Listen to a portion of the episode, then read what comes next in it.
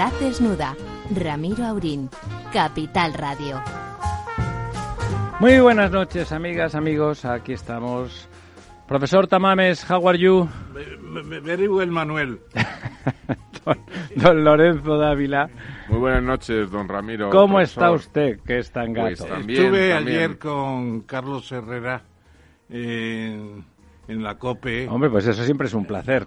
Estuvo El maestro el Herrera. maestro que tiene ahora el liderazgo de, de- de la radio. Y el, y el sinvergüenza vive en Sevilla y hace el programa desde su casa. Eh, no, vive muy bien y lo hace muy bien. La verdad es que salí Es a un la programa calle, muy divertido. Salí sí. a la calle y me empezaron a saludar gentes que lo habían oído. Es que hay, hay millones de Y personas que lo oyen. tres o cuatro cartas. Es un buen liderazgo, no cabe duda. Estuvo preguntándome sobre mi libro La mitad del mundo que fue de España. Y se lo había, eh, por lo menos leído, preparado algún colaborador suyo. Lo, lo disfrutó usted, por supuesto. ¿Perdón? Lo disfrutó usted, digo. Yo lo disfruté tanto como él casi, porque se le veía que estaba muy contento. Bueno, es que don Carlos yo creo que disfruta mucho de todo lo que hace y de hacer radio en particular. Sí. Él es, él es médico, como saben, Sí, y, sí. y por lo tanto se dedica a eso porque realmente es vocacional. Se nota que disfruta hablando ¿no? y conversando con los demás. Ya conver- ha conseguido un perfil que empieza por la mañana temprano con un comentario político de altura y después a partir de las 10 lo convierte en un programa de entretenimiento con un equipo grande, tiene un equipo muy grande de colaboradores y de producción, pero realmente es un programa divertido y entretenido. Alguna vez alguna vez eh, que lo llevo puesto en en el coche con mi hijo que tiene 18 años o con eh, mi sobrino que tiene 20 y pocos y, digamos asumen eh, que en lugar de poner una radio fórmula con música pues yo tenga eso porque me interesa lo que va pasando durante el día y, y realmente al cabo de dos o tres veces de escucharlo resulta que le- lo encuentran divertido ya me lo ponen ellos y es a partir de tal a la parte política les interesa menos pero la parte de entretenimiento es un ha hecho un modelo de, de radio muy personal, muy divertido y, de, y con mucha calidad. Bueno, en, en una emisora que le puede pagar un gran equipo de colaboradores y Sí. bueno, y ha conseguido un liderazgo que siempre había ostentado la SER. Completamente. Bueno, la serie ha sido un liderazgo siempre, porque como dicen ellos, tiene muchos más postes. Tiene unos 500 postes. Y no sé cuántos en la COPE. Pero tiene menos, sí. Pero la densidad es mucho mayor la de... Y llega a más sitios. llega más y forma opinión, forma opinión. Porque de Ángels Barceló yo, yo no oigo comentarios en, Bueno, en no. la prensa y en la calle. Mientras que has oído lo que ha dicho Carlos Herrera, pues sobre todo ahora que está con el presidente del gobierno muy aficionado a comentarlo. Sí. Pasa como con el hermano Lobo que hablan del gobierno con frecuencia, sí. Bueno, Bueno, eh, pues aquí estamos. Eh, ustedes dos son, yo no tengo el gusto, eh, yo soy de adopción solamente, pero ustedes dos son madrileños y gatos eh, de verdad. Eh, ¿Usted, don Ramón, se siente tabernario? Eh, no, no me siento tabernario. Pero, lo de las tabernas era una cosa bonita y castiza, ¿no? En realidad. Es despectivo, es peyorativo, evidentemente. En este caso. Se emplea con carácter peyorativo. Eh, el lenguaje tabernario ya se suponía. Esa es la segunda acepción de la Real La Academia. Real Academia del Lenguaje es eh, un término oscuro. Eh, Pío Baroja lo empleaba mucho y criticaba las tabernas de Madrid. En cambio, en cambio eh, Benito Pérez Galdós es todo lo contrario, porque en la parte galdosiana de Madrid es donde están las tabernas actualmente bien nutridas de gente, ¿no? Con, con aquella especie de plataforma de zinc, el agua que estaba corriendo continuamente, etcétera. Bueno, tabernario y otras cosas peores no se han oído últimamente. Además me ha extrañado que la ministra de Asuntos Exteriores se dedique a hacer eh, comentarios facilones y bastante grotescos. Por no decir groseros. Sí, cuando ella es eh, una señora que se tiene que ocupar de los asuntos exteriores. Lo cierto es que culpa a Inglaterra de no admitir el turismo español todavía a Madrid, eso de Madrid. Ah, vamos a tomar unas cañas, lo ha dicho así, lo ha dicho así. No le pega bueno, nada. tienen, le tienen encargos todos de, ya se sabe que en Moncloa, fíjese usted, nuestro amigo Joaquín Leguina o don Nicolás Redondo Terreros, que ahora resulta que son malos socialistas y que hay que excomulgarlos, como la, la Santa Inquisición. La carta de Leguina la vamos a analizar. Sí, hombre. Porque merece la pena. ¿eh? Don Joaquín Leguina, además, que es una persona extraordinariamente solvente, seria y leal, yo creo, a sus ideas, porque uno tiene que ser leal a las ideas y si los, lugares cambian de idea, pues las ideas permanecen, ¿no? Y me imagino, me temo, casi estoy seguro de que lo que ha hecho él es estrictamente eso. Y como ha dicho él, dice, bueno, pues este pasará, el Partido Socialista permanecerá y si me echan, pues ya volveré cuando, cuando estos uh, se vayan. No, pero lo que más les ha dolido es la reacción de Leguina diciendo que esto les va a costar 20.000 afiliados y un millón de votos si pues, les echa. Pues probablemente si tiene echa. razón. Pues seguramente, seguramente, Bueno, ya hablaremos de eso después, pero qué, qué, qué desfachatez, qué soberbia y qué falta de saber tener buen perder. Bueno, el otro gato, el sí, otro gato yo sí, que tenemos. Yo sí me considero Usted es tabernario, ¿verdad? Yo soy tabernario. Bueno, es un tabernario Además, fino, de, de, de, cocido. Yo me quedo a la primera acepción del diccionario claro, claro. de la. No a la Academia. oscura que decía don... Y fíjate, si me lo permites, me gustaría porque esto ha traído mucha mucha mucha literatura sí. ¿no? en los últimos días. Eh, y fíjate que fuera de Madrid, desde un diario Las Provincias, una periodista... Buen que, diario, ¿eh? De, muy de, buen de diario, Valencia, sí, que sí. yo no conocía, Ana Vega Pérez de, Al, de Arlucea, eh, habla sobre el tema de los tabernarios en un artículo que, que titula Tabernarios somos todo, pero hace referencia a Madrid y, si me lo permitís, hace referencia a, a un escrito en, un artículo. En, un artículo eh, que se, que, se, que se publica en 1907 en el republicano socialista y revolucionario diario El País de la época, es decir, hace 114 años. Y dice de esta forma, entrecomillado, Madrid no es un pueblo bebedor, eh, sino un pueblo tabernario. Apenas hay calles sin dos o tres tiendas de vinos y, sin embargo, se bebe poco. Gusta más la taberna que el vino. Dice, no hay aquí esos borrachos sanos, fuertes, apuradores de azumbres que abundan en Aragón y La Rioja y que son dignos de la anacreóntica. No hay catadores sabios como en Andalucía y La Mancha. No hay montañeses de los que beben vino en copón, borrachos serios, conscientes, capacitados. El tabernario madrileño bebe por guapeza, no por gusto. Inventa mil artimañas para estar mucho rato en la taberna y beber poco. Bueno, precisamente de ahí está muy bien lo que usted ha leído, está muy bien.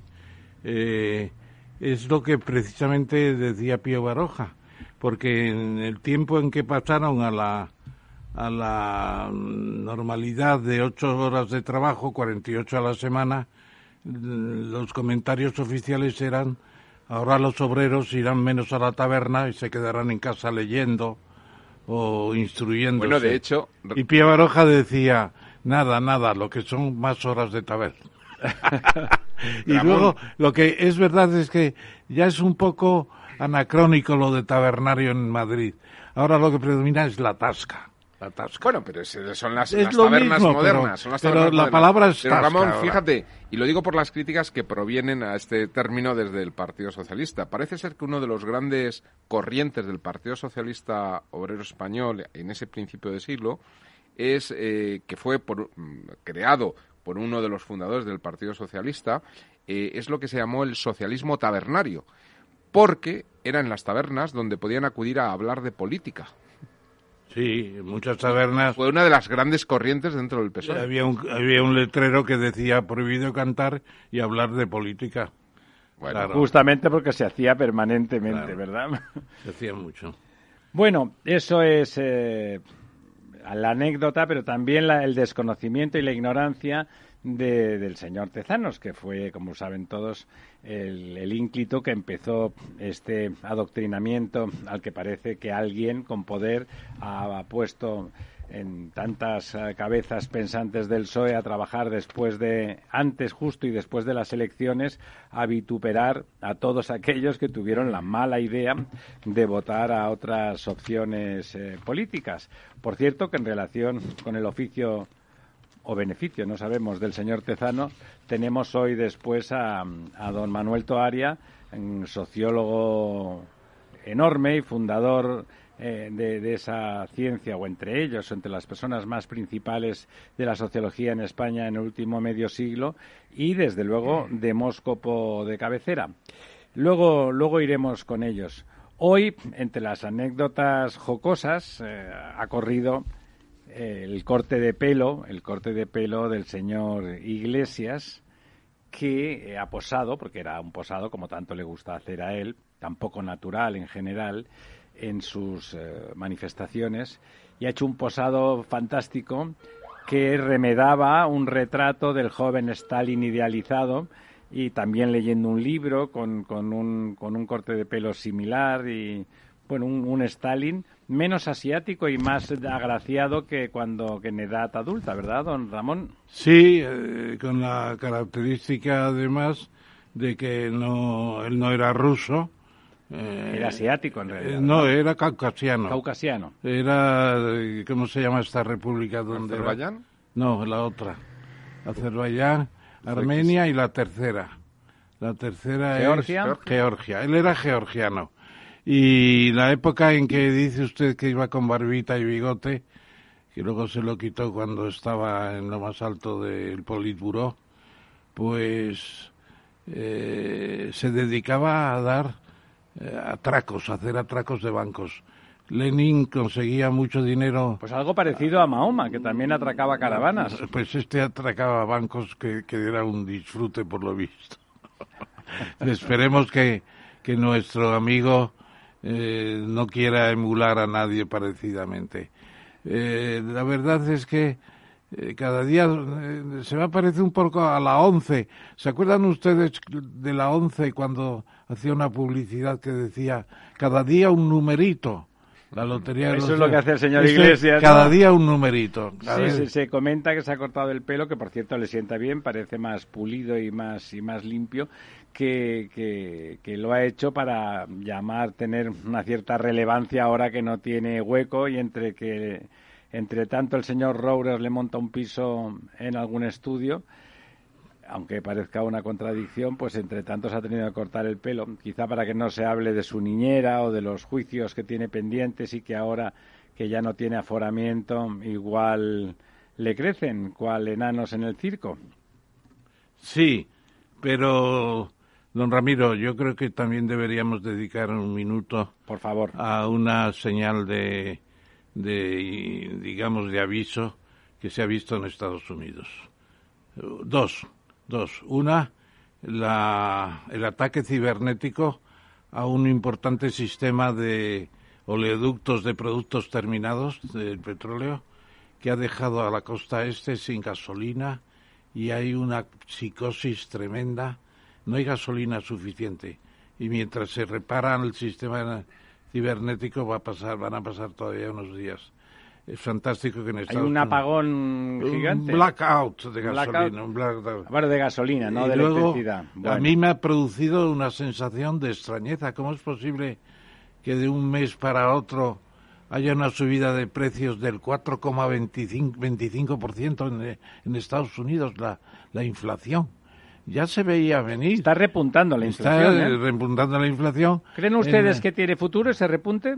No, se ve, se veía ya el repunte con los bonos federales que habían ido subiendo poco a poco y a diferencia del dinero en Europa que está al 1%, al 0%, allí los bonos federales lo que paga de rentabilidad ya es el 1,7 es una cifra muy importante y está entrando mucho dinero en Estados Unidos Hombre, claro. a colocarlo en eso, porque renta fija a ese nivel no hay nada en, en, en el Estaba mundo. hace cuatro días en negativo. Claro, claro.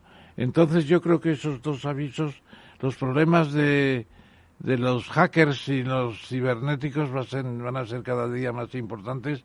Y luego tenemos un, el, el segundo demonio que decía Keynes, el primero el desempleo y el segundo la inflación y Aquí. la combinación de ambos es la estanflación. Decía, no- don, don Lorenzo Yo- nos yo no- decía siempre que, que eso no iba a venir No, adelante. yo no, yo no creo que sea sostenible, sinceramente. Eh, o sea, yo creo que, que es fácil eh, de explicar, pues bueno, por la inyección tan fuerte de dinero, el fin de las restricciones eh, de la contención. Las materias primas. Que ha habido. Las materias primas sí que están sí que están subiendo, sobre todo. Y tiene sentido porque hay una tensión demanda-oferta, ¿no? Temas de bueno, habrá que ver y analizar materia prima por materia prima. Y quiero decir que que yo creo que hay otros factores al margen de la demanda y la oferta. Pero en el caso de Estados Unidos es un mercado que, que se ajusta perfectamente. Eh, quiero decir que cuando hay un periodo de crisis eh, tienden a hacer ajustes radicales, a disminuir precios de manera radical, etcétera, y ahora lo que se produce es el efecto contrario, se produce una liberación de la gente, puede volver a salir a la calle, puede volver a consumir, puede vivir, y bueno, pues eso refleja una subida de precio que yo creo que no se va a sostener en el tiempo, sinceramente. Se están reponiendo los inventarios, naturalmente. Se están reponiendo inventarios. Eso es muy importante allí. Pero no creo que sea sostenible ni extrapolable al caso europeo, entre las cosas, porque la recuperación, quizá a lo mejor algo hay en Inglaterra, pero en Europa no tenemos esa capacidad o esa flexibilidad de, ajuste que tiene la economía norteamericana. ¿no? ¿Qué les parece a ustedes eh, el famoso el tema de los peajes? ¿De los? De los peajes. Eh. Ah, bueno, es un tema que, que había, una, había unos cuantos artículos buenos, he visto. Pero... Había uno muy bueno de Albert Martínez Lacambra en Expansión el, el otro día. ¿En Expansión era? O en, eh, o en La Razón, ahora no recuerdo. No, en La Vanguardia, en la sección económica. ¿Se acuerda usted de un director de carreteras que se llamaba Balaguer? Sí, hombre, claro. Era un genio. Era, eh, cuando yo acabé la carrera, el señor Balaguer era el director general de carreteras y fue presidente del colegio en aquellos tiempos bueno, también. Bueno, pues fue, fue director de carreteras 13 años. Primero con el UCD y luego con el Partido Socialista. Fantástico. Y yo un día tenía un buen amigo que era más amigo que de él que yo. Fuimos a verle a tomar un café y le dije, tienes que hacer la red de autovías. Dice, ¿qué dices? Digo, sí, desdoblar las carreteras nacionales dice, bueno, pues eh, ahí os ofrezco un contrato. Y nos dio un contrato, me acuerdo incluso de la cifra, fueron 14 millones de pesetas. Entonces era un dinerín, Y ¿eh? lo tuvimos que repartir también con otros asociados que había por allí. Y hicimos el plan de desdoblamiento de las, las carreteras y contratamos a otro ingeniero de caminos muy importante que empezaba entonces, que iba con una guitarra, la guitarra de las líneas eh, para eh, recorrerse España en un coche, iba con su mujer, iban diciendo dónde había que desdoblar, qué problema había, un túnel que no sé qué, para... Fantástico. Y lo hicimos. ¿Y cómo se llamaba ese ingeniero de caminos? Eh, este, Iturbe. Iturbe luego fue director del, del, del consorcio del transporte en Madrid y fue el tunelador mayor de la historia en Madrid. Murió hace poco, murió, bueno, hace unos años. Y estuvimos trabajando un año entero en eso. ¿Usted es partidario? No, no me líes. ¿Es partidario o no es partidario de los peajes? No. Además, están en Alemania, están en muchos sitios. Pero, ¿eh? pero mire, el auto, ¿qué, ¿qué, van a ganar con ese impuesto? ¿Usted ha visto la cifra? 7.500 millones. ¿Eso le parece poco? Me parece menos que lo que cuesta las pensiones un mes. A mí me parece una birria que el Estado se meta en ese fangal. Pero hay que mantener las carreteras. Sí, pero, ¿eh? bueno, además los, los impuestos finalistas no son buenos. Eh, lo que hay que hacer es recaudar... Hay sitios serios, don Ramón, donde están puestos, ¿eh? Bueno, sí, ya lo sé, pero en Alemania de momento las autopistas no están... ¿Y tanto? Y ese es el modelo. Los vehículos de más de 7,5 claro, claro, toneladas. Claro. Los, los que de verdad desgastan las carreteras. Pero los otros son, el parque de Alemania debe ser 50 o 60 millones de automóviles. Una cosa si me permite, no, yo, no, yo, yo termino muy rápidamente. Eh, la teoría fiscal dice que los impuestos finalistas, nada. Musgrave y otros eh, clásicos del momento.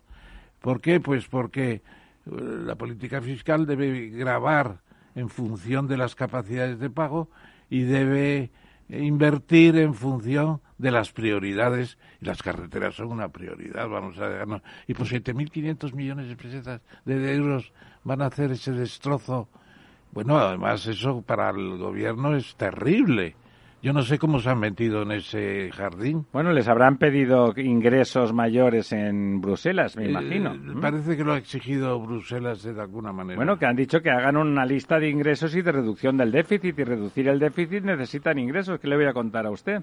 No, a mí me parece que las autopistas se han hecho es profeso para invertir el sector privado y tiene que tener una retribución porque si no a ver de qué van a vivir. Pero estos son eh, antiguas carreteras nacionales, los Sí, sí, no, caminos, todas, todas. los caminos reales de Carlos III. Pues señor, nos va a quitar lo que nos dio Carlos III hace dos, tres No, siglos. no se me ponga así. Don Lorenzo, ¿cómo lo ve usted? Yo no, yo disiento, yo disiento del profesor. Yo, yo sí lo veo bien.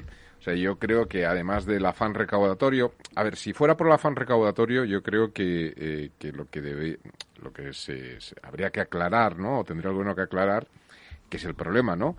Eh, es que, eh, bueno, que, que es un, o que tiene un carácter temporal, o habría que ver, porque no sé, se, se estaría produciendo una duplicidad, ¿no? Es decir, si pagamos impuestos a través del IRPF o otros impuestos, y eso sirve, o ha servido hasta ahora para el mantenimiento de las carreteras, si se establece O el ahora impuesto en los combustibles, que teóricamente o el también era impuesto para a los esas combustibles, cosas, ¿no? por eso digo otros impuestos, si ahora se establece uno nuevo, pues parece que hay como una duplicidad, lo cual podría justificarse desde el punto de vista de que hay una necesidad, se explica, se establece un horizonte temporal y se puede entender, ¿no? Pero no, yo creo que esto se puede explicar, o al menos es como lo está explicando desde el punto de vista más de una política económica y medioambiental, sobre todo, ¿no? Es decir, un poco basado en el principio este de Ronald Coase, el Premio Nobel de Economía del año 91, de que el que contamina paga, ¿no? Es decir, yo creo que se trata un poco de tratar de limitar, es decir, el vehículo eh, al menos eh, a corto plazo pues sigue siendo un factor de contaminación el establecer una serie de, de barreras económicas pues supone una gestión más eficiente de esa contaminación y además pues supone que todos Pero aquellos que enfocado tengan así, una utilidad enfocado más mayor al mantenimiento, ¿eh? no, bien, pero quiero decir que esto podría ser así y además eh, pensemos que eh, eh, aquellos para quien tenga más utilidad el uso de las carreteras, bien por temas económicos. Bueno, eso es lo que decía don etcétera, Ramón. Si tú grabas al transporte, que es que tiene valor añadido en, en el uso de la carretera y que además saben ustedes que los vehículos privados desgastan muy poco la carretera. Quien lo desgasta de verdad son, Son los ejes pesados. ¿eh? O sea, bueno, realmente es así. Lo desgastan todos, ¿no? Y, y no, no, solamente pero lo desgastan, sino que los lo que es la ligeros- degradación, la degradación del firme Sí, se los- produce los es exponencial con los- el eje, exponencial. Son vehículos- miles de vehículos los que significa un camión significa miles de Sí, pero los miles de ligeros, turismos. además de desgastar las carreteras, también producen atascos y esos atascos Eso sí. producen retrasos en los Eso sí. repartos, en la función no, económica. hay, un tiene, ¿no? consumo de horas que tiene que es, moneti- que es monetizable, por lo tanto, claro. es poco eficiente, ¿no? O sea, yo sinceramente creo eh, que la medida es, es justificable, defendible y creo que puede tener efectos eh, positivos más el, allá P- del el efecto PP recaudatorio. tenía en cartera, no, no llegó a salir, fíjate que- que- pero tenía en cartera un plan parecido. Fíjate que Seopan, que, que el, bueno, yo lo hemos Julián muchas Núñez, veces, es don gente- Julián Núñez. Sí, es gente bastante seria y que tiene un departamento de estudio muy muy Sólido, potente, muy sólido y que realmente eh, ellos han hecho un estudio sobre esta medida en la cual establecen que si esto lo gestionaran los operadores privados, que al final son los que lo van a Saben. poder hacer de manera más eficiente, pues podría suponer un ingreso para la gestión de esa, o esa inversión en el mantenimiento de las carreteras de 12.000 millones. Es decir, estaban hablando de cantidades mayores, ¿no? O sea, yo creo que ellos... Otra cosa es que evidentemente haya una vertiente eh, social en el sentido de que, bueno, pues se pueda analizar si determinados transportes deben de no pagar o determinadas personas en función de la renta o haya unas bonificaciones. Es decir, que esto se puede articular de muchas maneras, pero en principio eh, yo creo que tratar de poner barreras a un exceso de circulación es, es un poco, es un debate muy parecido, entre comillas, al tema del, del, del pago del pago sanitario, ¿no? Del copago, ¿no? Pues un Pero bueno, copago a uno de- se le criminaliza y a otro se le pone en un pedestal. Claro, pero un copago pues eh, permite aligerar muchas urgencias, porque ¿por qué ocurre que los fines de semana las urgencias caen y los días de diario suben, no? Es decir, son cosas que dices, Deja bueno, de morirse pues a lo mejor Pero con un- yo lo que, perdona, perdona Lorenzo, pero creo que don Lorenzo, perdón, don Julián Núñez se merece una invitación para hablar sobre eso. Sí, en esta vamos a mesa llamar a. Julián, A Julián para que se que explique, persona- porque se explica razonablemente que siempre, pero yo creo que aquí el principio fiscal de la fiscalidad, digamos, eh, la sabiduría fiscal no va por ese camino, porque según eso tendría que haber un impuesto para los puertos, eh, que están las tasas portuarias, pero también hay unas tasas en, hay tasas portuarias importantes. Muy importantes, pero habría, tendría que haber un, un, impuesto para todo, para todo. Finalista, no.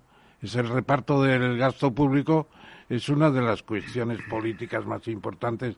La discusión del presupuesto, como decía Gunnar Myrdal, otro premio Nobel, el, presupuesto es el plan económico del gobierno para un año y su discusión es lo más importante del Parlamento, como cuando las Cortes castellanas discutían la moneda forera con el rey, porque el rey lo que quería meter moneda con cada vez con más con más metal vil en vez de plata y claro las Cortes se lo impedían porque subían los precios.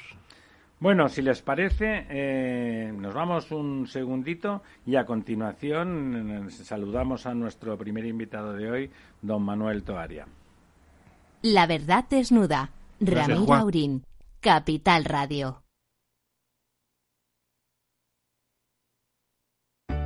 Conecta Ingeniería es el programa que acerca la ingeniería a la sociedad. Todos los miércoles de 10 a 11 de la mañana en Capital Radio con Alberto Pérez. Conéctate. ERTES, ERES, teletrabajo, conciliación, reforma laboral, horario flexible, temporalidad.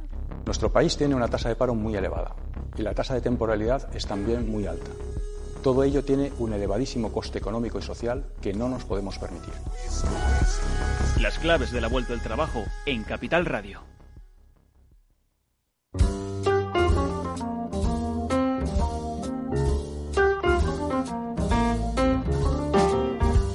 La verdad desnuda con Ramiro Aurín.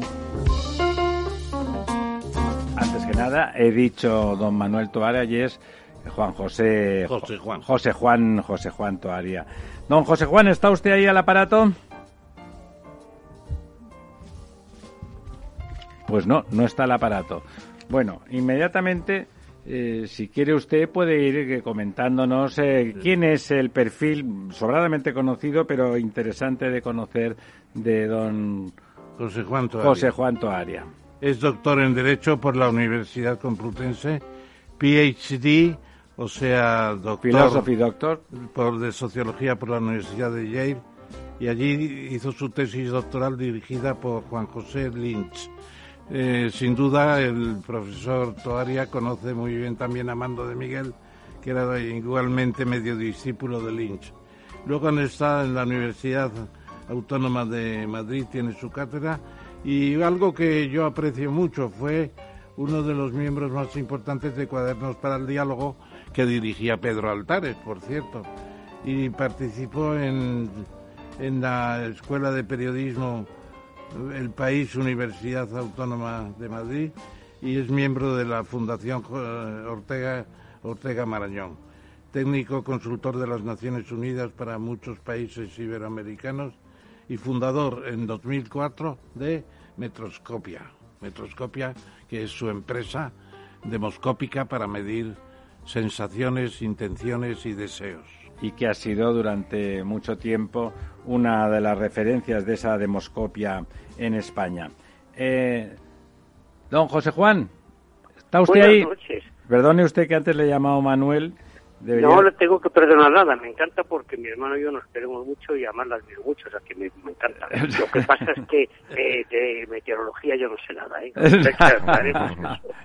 Afortunadamente, mi ¿verdad? teléfono se ha, en ese momento se ha cortado. Se ha cortado, sí. Discúlpeme. Entre ¿eh? tanto, el profesor Tamames ha hecho una semblanza suya que, bueno, donde ha quedado claro que tiene usted currículum para dar y, y regalar y que sin duda, bueno, pues en su momento... Ha quedado otra cosa, que es muy amigo mío. O sea, que bueno, pero los datos objetivos, no, no, señor Toaria, los datos objetivos son los datos objetivos. Uno ha ganado las ligas, las copas, los, los partidos que ha ganado y los que no, pues no, eso... Bueno, pues eso nada, todo lo que diga todo lo que diga el profesor Tamames para mí va a misa, entonces nada, se lo agradezco. de Muchas gracias. Hasta estas, hasta estas últimas elecciones madrileñas había habido un, como un declive de la confianza en las encuestas demoscópicas porque cada vez cada vez acertaban menos y si además desde, desde la instancia más gubernamental que era el CIS parecía que se hacía literatura que desde el punto de vista de la ficción incluso podríamos decir que de altura,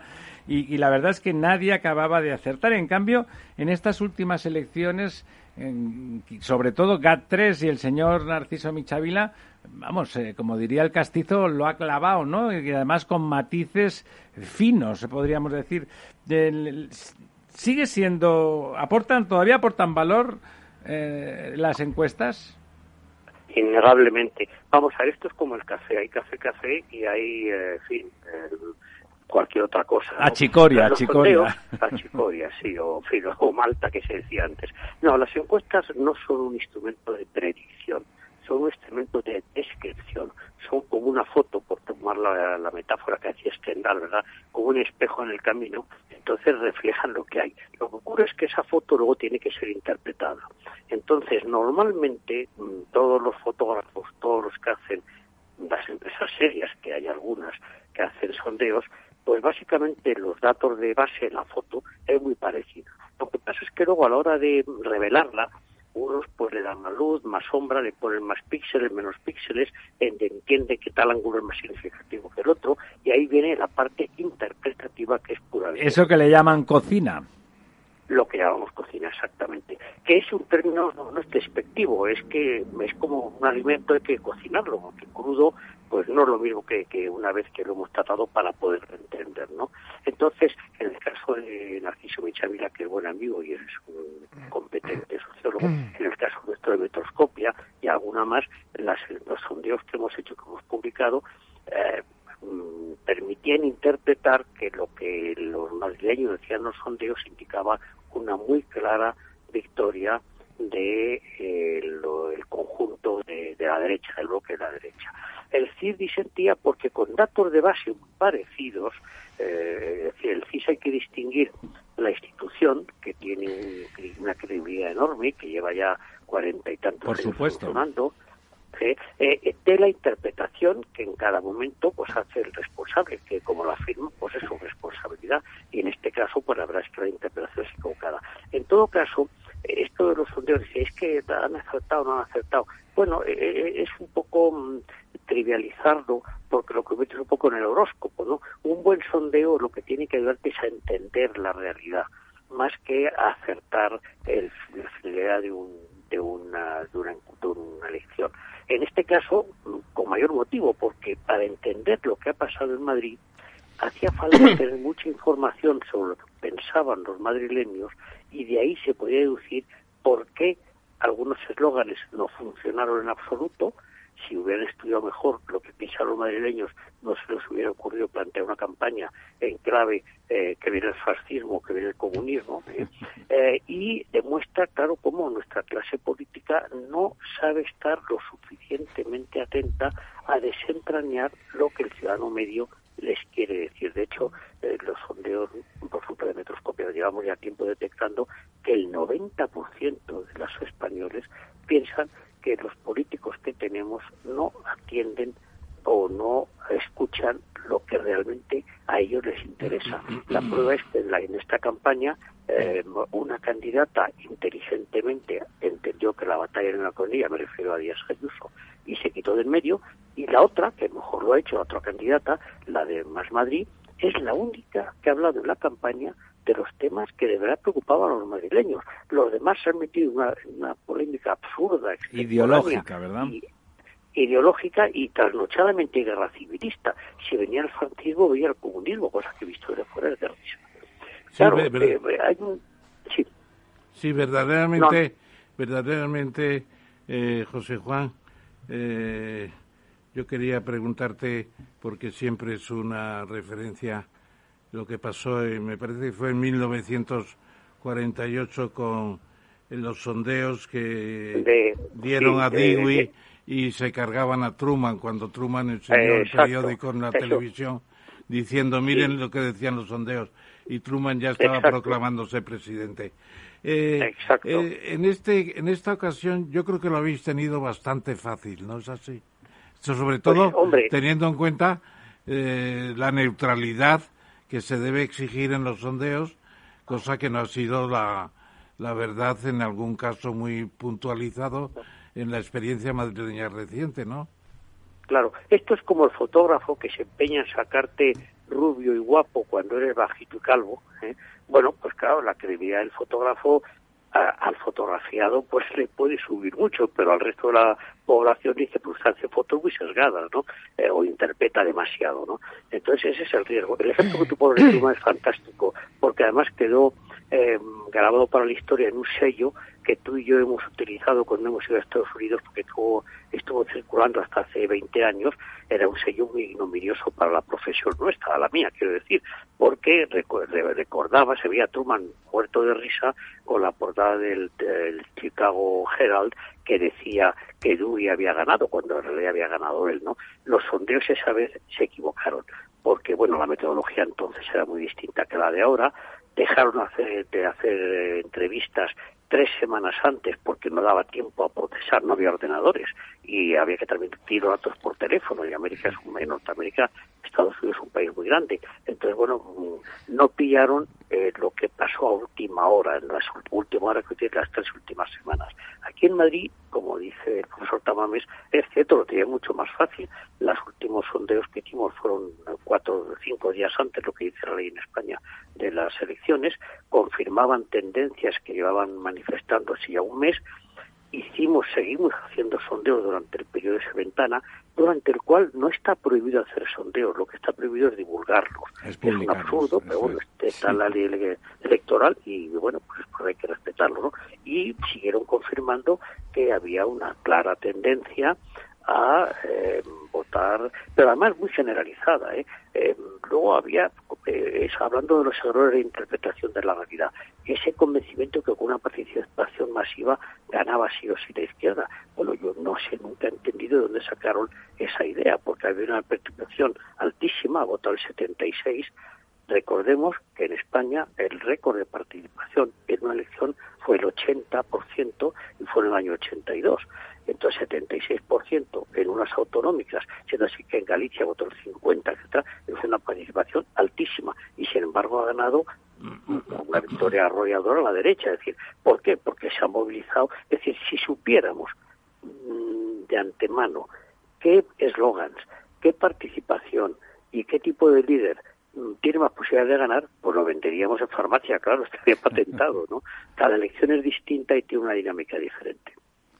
Ahí, ahí ha sido un fenómeno tipo landslide, es decir, corrimiento de tierras, más que eh, un movimiento casual o más o menos eh, pasajero, es un movimiento de tierras.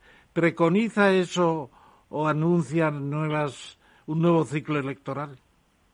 Pues mira, la pregunta es muy buena, porque las dos cosas eh, a una te digo que sí, claramente a la otra no lo sé. Un landslide lo ha sido. Landslide, como tú has dicho, es un corrimiento de tierras cuando no esperas que un candidato de pronto genere un movimiento más allá de lo estimado, que es lo que ha pasado con Díaz Ayuso, que ha absorbido ha dejado mm, literalmente casi en los huesos a Vox, siendo así que parecía que Vox estaba en condiciones de casi, casi, eh, en fin, eh, estar muy cerca del PP. no, ha habido un landslide, eh, la derecha ha habido un landslide y se ha acudido además a Ciudadanos donde en cambio en el otro bloque, en el bloque de la izquierda, lo que ha ocurrido es justamente lo contrario, que es que el partido que cuando convocaron las elecciones tenía una candidata desconocida, pese a que había hecho una buena labor parlamentaria, por la Asamblea de Madrid realmente nunca es mucho noticia, pues esta candidata con una campaña muy bien hecha de pronto resulta que adelanta el voto al Partido Socialista. No por mucho, pero lo suficiente para ser en este momento la líder de la oposición en la Asamblea de Madrid y empata en escaños, ¿no? Entonces, eso, eh, ahí ha habido un corrimiento importante que hay que explicar. Al mismo tiempo, es extrapolable al resto de España. Hombre, en un primer momento, eh, un sondeo que hemos hecho hace poco, pues, eh, y hay vídeos que se han publicado, coincidimos, en eso coincidimos todos, hay un efecto contagio que probablemente es efímero, como, como decía el profesor Tamames, de, eh, de castigo al partido en el gobierno no tanto por lo que ha hecho como por lo que ha dejado de hacer y por lo que ha permitido hacer a una serie de aliados que ahora se convierten en su peor lastre, ¿no? Es decir, lo que ahora la gente reprocha al Partido Socialista no es lo que ha hecho, sino las amistades peligrosas que ha tenido que cultivar para estar en el gobierno. Y ese yo creo que es el, el, reproche que en este momento la sociedad eh, dirige al actual gobierno, eh, que era preso de aquellos aliados que le permitieron ganar una investidura, pero que le han impedido realmente gobernar como sin duda habría querido hacer, porque cada vez que hacía un, tomaba una decisión, un sector de los que la habían apoyado se inquietaba, cuando tomaba otra era otro el que se inquietaba, cuando ha intentado abrirse al centro con esa serie de maniobras realmente poco hábiles, fallidas de incorporar a ciudadanos, tenía el veto, por ejemplo, de Podemos, es decir, cada vez que hacía un movimiento se encontraba que, que, los que en teoría estaban ahí para ayudarle como compañero de coalición, pues ejercían a la vez de, de oposición y de gobierno, ¿no? y eso es lo que le ha, le ha trabado y eh, vamos a ver qué consecuencias tiene. El PP, en cambio, eh, parece que está en condiciones de liderar todo el todo el centro derecha y la derecha y el voto de Vox como ya sabemos un voto disidente del PP que en cuanto es un voto por tanto que en última instancia tenderá a inclinarse por el que perciba como ganador.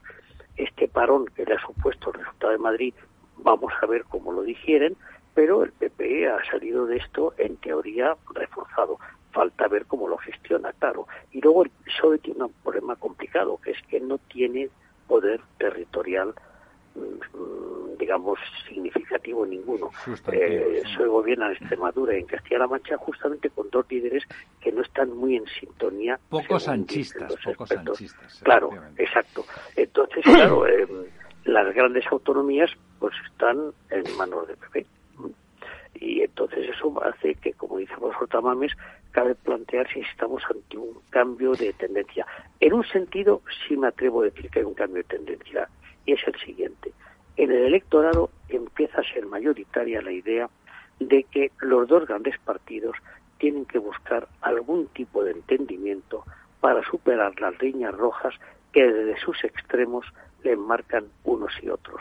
Es decir, no es posible que Podemos marque líneas rojas a, a Vox y no es posible que Vox se la mate al PP, porque eh, en una democracia todos los partidos, salvo lo que son explícitamente contrarios a la legalidad, y en ese sentido es este, vamos, es erróneo, no, no es correcto decir que Vox sea estrictamente hablando un partido fascista, tampoco es correcto decir que Podemos, con todos los errores que haya podido cometer verbales sea un partido de estricta ordenanza comunista, leninista, etcétera, ¿no? Por eso son partidos populistas, eh, uno de derecha, de derecha extremada, otro de izquierda extremada, que representan a un sector muy pequeño de la población, pero que como son muy ruidosos son votados por más que esa gente que, que tal. Exacto.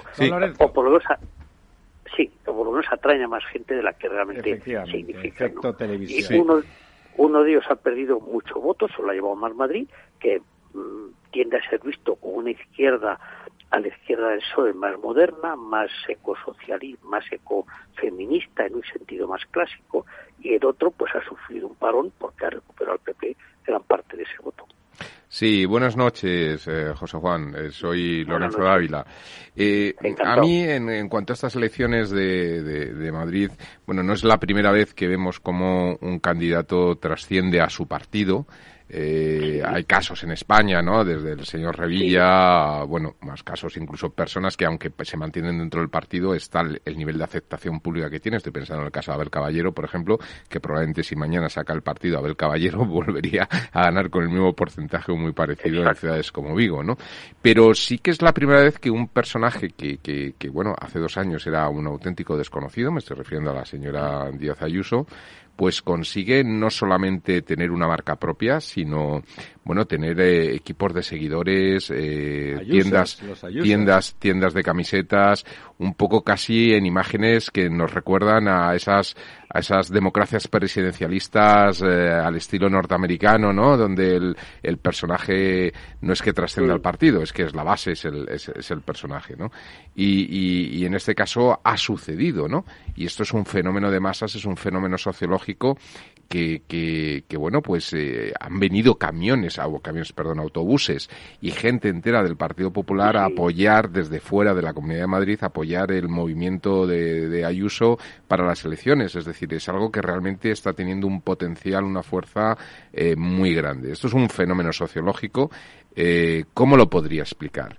Y, y, pues, de poderse explicar qué, continuidad puede tener el tiempo o es flor de un día y, cuánto en peligro puede estar eh, de, confirmarse una cierta solidez en el tiempo el liderazgo del, señor Casado dentro del centro derecha.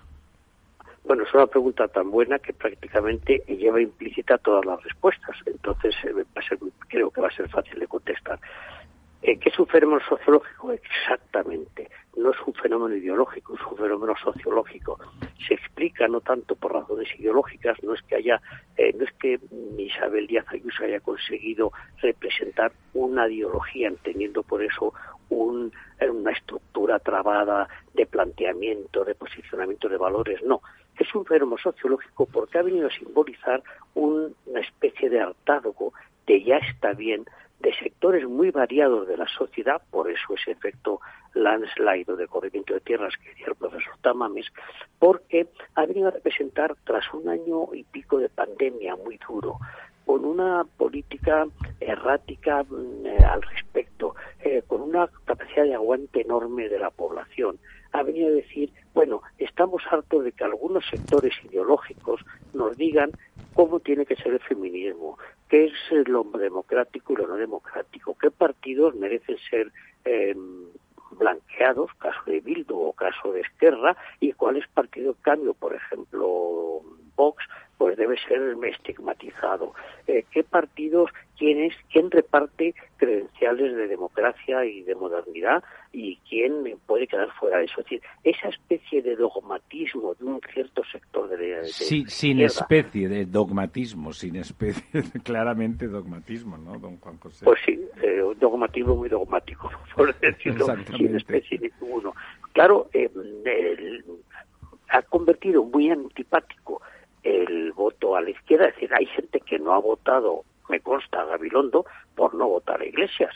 Claro, eh, Gabilondo empieza la campaña diciendo con esta iglesia no y acaba diciéndole Pablo quedan 12 días, ¿no? Entonces hay mucha gente, mm, lo sabemos todos, que simpatizando con una figura tan tan eh, tan estimable y tan, equilibrada, sí exacto, como Gabilondo ha dicho, no, porque si vota él, el que va a acabar mandando, o me ha mandado en la campaña de la izquierda, va a ser de Iglesias. La campaña, el tono lo ha marcado él, no lo ha marcado el PSOE, y se ha escapado de eso más Madrid, que es el que ha salido beneficiado, claro. Entonces, eh, en ese sentido es un fenómeno sociológico, una especie de hartazgo de ya está bien que nos digan cómo tenemos que hacer las cosas, cuál es el verdadero, por ejemplo, el verdadero feminismo, que ha dolido a muchísimas mujeres.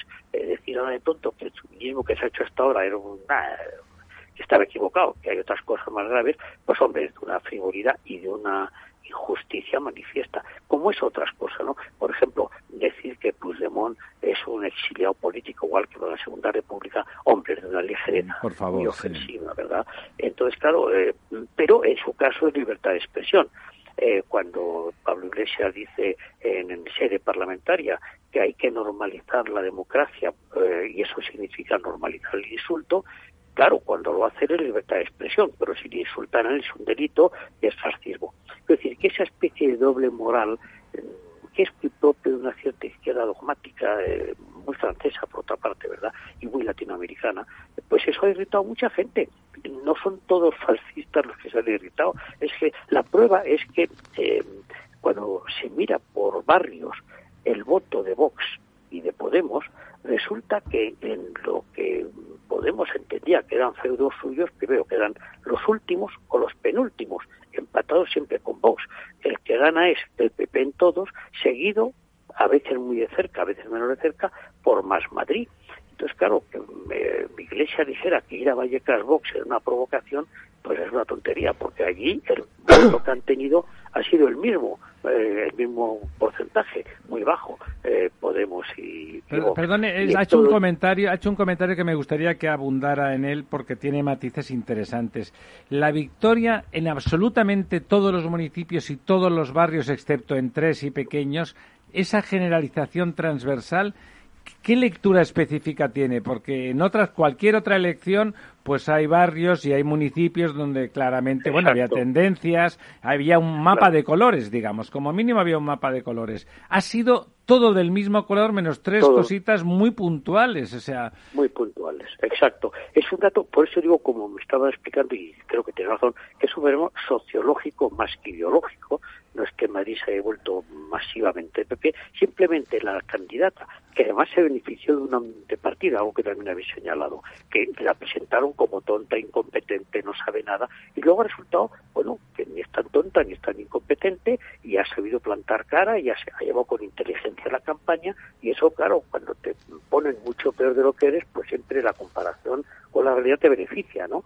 Eh, ha sabido callarse cuando que callarse, eh, ha sabido dar la cara cuando había que darla, eh, bueno, y ha, y ha simbolizado, como digo, ese hartazgo que no tiene nada ideológico, que no es sociológico, de un, intento de prescripción dogmática de cómo tiene que ser la realidad, y por eso el, lema ese de libertad, que simplemente la libertad, hombre, es un poco frívolo, porque en España no está en peligro la libertad, del mismo modo que en modo alguno hay un riesgo de, de, fascismo. Eh, eso es una, una ahí, ahí, ahí, ahí, que eh, José Juan, yo quería plantear una cuestión que tú seguro que pensabas que iba a salir y que puede salir ahora, claro.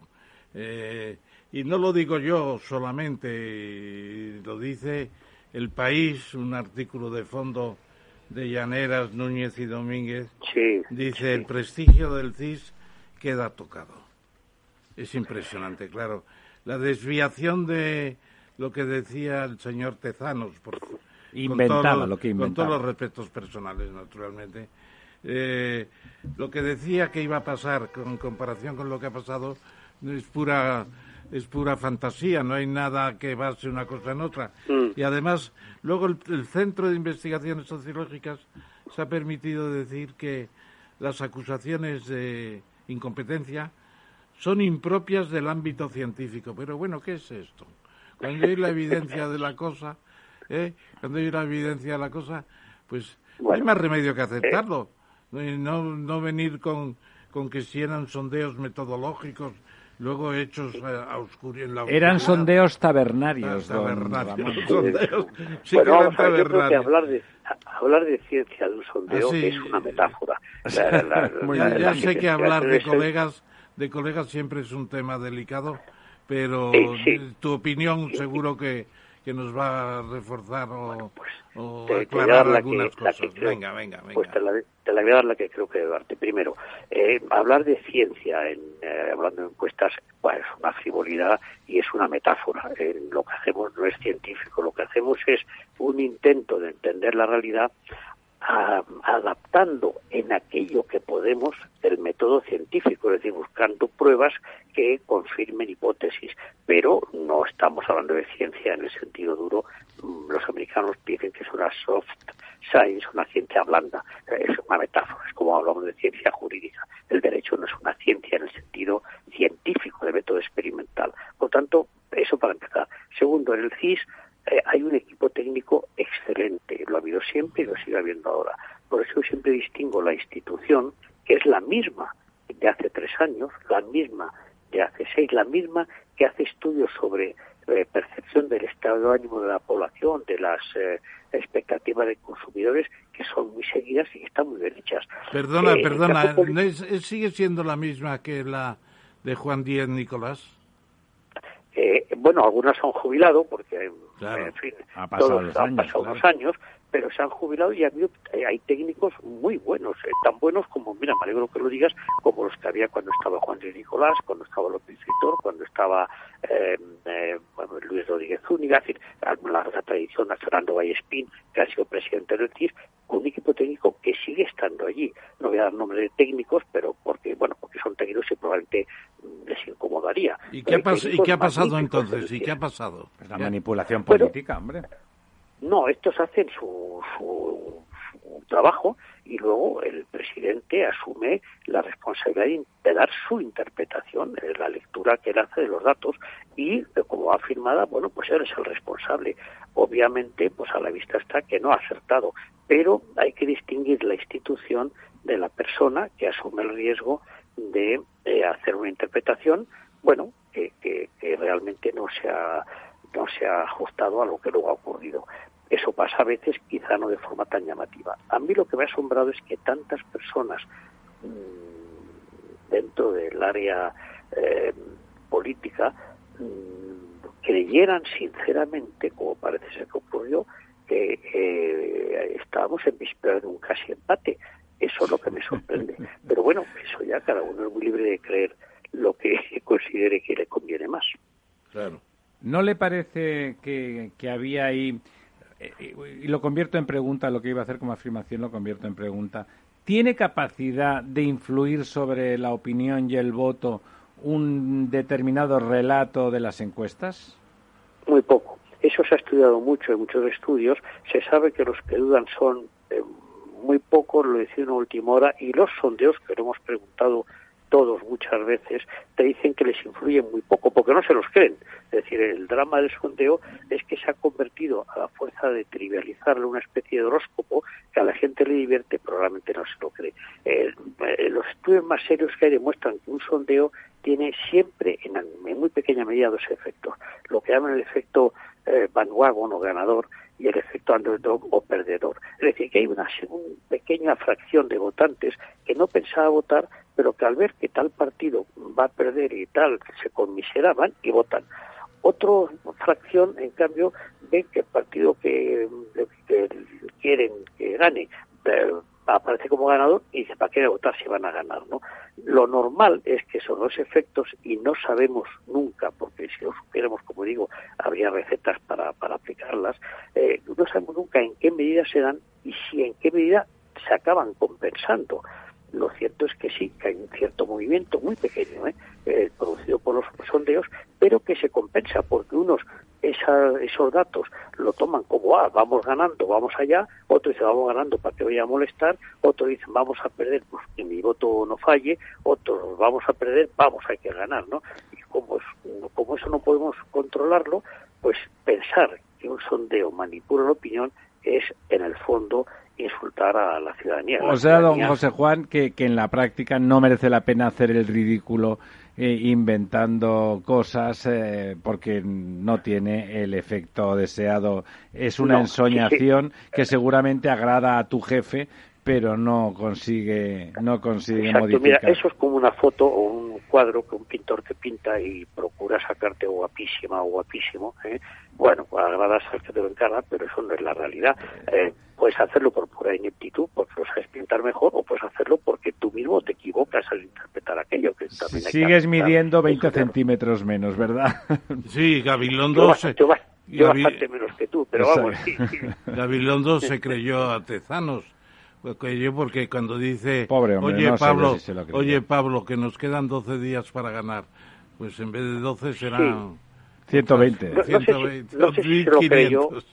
1500. No sé si lo creyó o hizo como si se lo creía. Claro, por yo Sí, también el creo. claro, ¿eh? claro, claro, claro. Claro, Porque el eh, señor Gabilondo decir, "Estos son tonto no es, tonto no Es el es. presidente. Claro. Don José Ángeles Juan. Don José Juan, le- ya 11 y 5 minutos. Muchísimas gracias. La verdad es que tendría, yo, tenía aquí tenía aquí un montón de preguntas más para usted, porque además, como tiene una trayectoria tan larga, me habían dicho que había sido usted un estudioso de la Administración de Justicia muy importante en algún momento Acabo de de, su vida. terminar, sí, justamente un estudio sobre eso, en efecto, sí, sí. Y eso. le pensaba- hablamos. Bueno, y tenía interés en preguntarle su opinión, una opinión técnica, esa de, de sociólogo y de demoscopo, de gente de investigar el asunto. Pero vamos a invitarle en breve, porque creo que la justicia merece, merece una reflexión seria en España. Muchísimas Sí, gracias por y buenas razón, noches. y anticipo, porque diga, diga. tiene mucha peor... No, se lo digo en una frase para animarle a que me llame. Eh, tiene mucha mejor imagen de la que nos creemos y es mucho más... eh, tiene más confianza de la ciudadanía de la que se le atribuye. Eh, pero bueno, eso ya lo hablaremos. No, yo quería, pregun- quería preguntarte, eh, José Juan, por Lynch, vuestro mentor en, en, en Estados Sí. Unidos, en Yale, mm. Y junto tú con Amando de Miguel aparecíais los tres muchas veces conjuntamente. ¿Qué recuerdo guardas de...? Fue una época emocionante, decíais cosas novedosas, surgía cada día una idea. Yo me acuerdo que Lynch andaba por ahí predicando, voz clamante y sin deserto, no, tenía muy buena voz y se le oía muy bien. ¿Qué, qué, qué recuerdo? Él que tenía mucho afecto, decía que eh, hacía falta un tamames de la sociología, probablemente lo fue él, lo que pasa es que él vivía en Estados Unidos, él hizo un poco, o Amando pudo haber sido, mm, bueno, un tamames de la sociología no ha habido, pero vamos, lo más parecido pues fue Juan Lind, que creó toda una escuela, ¿no? Juan Lind lo que introdujo fue la, la sociología empírica, es decir, intentar contrastar con datos de la realidad, no con deseos o opiniones, pues eh, eh, intentar conocer mejor la sociedad. interesante, interesante. Gracias. Muchas gracias y ya ya ya puede apuntarse para dentro de un par de semanas o por ahí vamos a tener una sesión importante sobre justicia, reflexionar sobre la justicia en España es importante y las aportaciones del señor Toaría yo creo que pueden dar ese punto de análisis, de medición, de, de de, métrica, ¿no? De métrica real más allá de lo que pues, ideológicamente me pueda pensar. Mientras no me pregunte de meteorología, que ya hemos quedado hermano, yo encantado. ¿eh? Quizás de las cosas que son más difíciles de predecir junto, justo con la política. no le quepa duda. Muy buenas noches. Buenas noches. Buenas noches. La verdad desnuda. Capital Radio. Los viernes en Capital Radio, la salud protagonista. Valor Salud. Industria, pacientes, profesionales y directivos del sector. Investigación y todas las áreas del mundo de la salud y sanidad con sus personas y empresas. Evolución de la pandemia. Novedades de nuestra medicina y sus profesionales. Con los expertos y destacadas empresas. Valor Salud. Cada viernes a las 10 de la mañana, la salud protagonista con contenidos claves y un estilo propio. Valor Salud. Con Francisco García Cabello. La verdad desnuda. Ramiro Aurín, Capital Radio. Bueno, aquí estamos de vuelta, casi ocho minutos por encima de las once de la noche y ya tenemos, si no, si los, si los, las ondas no lo remedian, a nuestro siguiente invitado, un paisano mío, Francés Granell. Señor Granell, ¿cómo Hola, ¿cómo estás? Hola, ¿qué tal va? Pues eh, bueno, el señor Granell es un economista más que reconocido y que nos va a ayudar a nos va a ayudar a analizar este momento tan singular, pero antes, como siempre, dejamos que el profesor Tamames haga una breve semblanza de nuestro invitado. Eh, sí, será breve, querido Paco, querido Francesc. Eh, es un economista preclaro, como se acaba de decir catedrático de Organización Económica Internacional en la Universidad de Barcelona, una materia importantísima, eh, es la estructura económica internacional, yo la llamo así, y ha estado más de una década en Bruselas con papeles muy importantes de nivel de director general y además tiene un libro que es singular para cualquier español, que es el libro que se titula La Cataluña que está en la colección francesa que, que, se, que selló de las prensas universitarias de Francia, que es el epitome o epitomé, por así decirlo, del conocimiento humano para los franceses y para los que tenemos esa colección, claro. Entonces, Paco, sé bienvenido una vez más a, esta, a, esta, a este coloquio nuestro. Y yo te preguntaría en la situación de Cataluña una cosa muy sencilla y a la vez complicada. ¿No está la gente cansada de todo este ir y venir del soberanismo que a 26 días del el 26 de, de mayo ya se tienen que decidir si forman gobierno o no? A 12 días sobre todo, a 12. Eh, ¿Sigue Cataluña desgobernada por ausencia de un órgano rector que atienda los verdaderos problemas del país, de la comunidad autónoma? Esto, esto sería lo lógico, ¿verdad? Pero es que hay un grupo irreductible de independentistas. Yo no creo que se pueda hablar de Cataluña. Yo lo creo que hay que hablar es de un grupo de independentistas que vienen a ser, pues no sé, eh, yo creo que menos de la mitad de la población, porque siempre se habla de la mitad, de la mitad, bueno, de, de, los que han votado y de, y de, los votos en el Parlamento, etcétera. Pero yo creo que si se, si se llegara a hacer eh, una encuesta, bueno, yo no me atrevo a decir un referéndum, ¿eh? una encuesta real y efectiva. Pero a todos. Sobre, sobre a ver qué piensa la gente, yo creo que saldría que la gente está harta de esto del independentismo, pero claro, como no tenemos ningún tipo de baremos, ni, ni Tezano se ha dedicado a hacer un, un, análisis de todo esto, pues mira, nos tenemos que conformar con presenciar esta locura de que dos partidos se pelean para no perder eh, dinero para sus cargos de confianza, porque esta es la pura realidad. Estamos en una situación de desgobierno ¿Por qué? Bueno, pues porque si se juntan los dos partidos independentistas, ya no estaría en primera posición Junts per Cataluña, sino que estaría Esquerra Republicana. ¿Y esto qué supondría? Bueno, supondría pues que se perderían pues 340 altos cargos de confianza que ahora tiene eh, Junts per Cataluña y que pasarían a ser de Esquerra Republicana, bueno, al menos en parte, no sé qué si habría mucha gente que se mantendría, ¿no? Entonces, claro, hemos llegado a una situación en que eh, solo por salvar las cuentas de los partidos, porque claro, los partidos, en la medida en que sus afiliados sean pagados por el presupuesto de la Generalitat en cargos de confianza, bueno, no tienen ellos que afrontar el pago de salarios para sus socios o sus, en fin, estómagos agradecidos, don Francés, estómagos agradecidos. Exactamente. Bueno, y este es el tema. Y este es el tema hoy en día. Claro, aquí es evidente que no hay posibilidad de, de, tener una mayoría en el Parlamento de Cataluña, que son 135 eh, en fin, diputados, ¿no? lo cual hace que se necesiten pues para la mayoría se necesitan 68 y no hay manera de otra mayoría que no sea metiendo dentro, pues bueno, a, Esquerra y a Junts. Pero claro, ambos ya han dicho, Esquerra rompió negociaciones con Junts hace unos pocos días, Aragonés dijo que estaba harto ya de que lo peleara Junts, que en definitiva Junts, pues bueno, se quiera o no se quiera, están teledirigidos desde Waterloo por, por Puigdemont. Y bueno, y es, que el señor Puigdemont es, una especie de fantasma de la ópera en el exilio, pero, pero sigue mandando, ¿no? Bueno, y, y, sigue mandando sobre los adoctrinados suyos, que son bastantes, ¿no? Y entonces, ¿qué sucede? Bueno, pues que, que la ruptura de, de, de, de la negociación entre Esquerra Republicana y Junts, pues deja esto en, el alero y además Junts ya ha dicho que no va a, investir a Aragonés para un gobierno en solitario.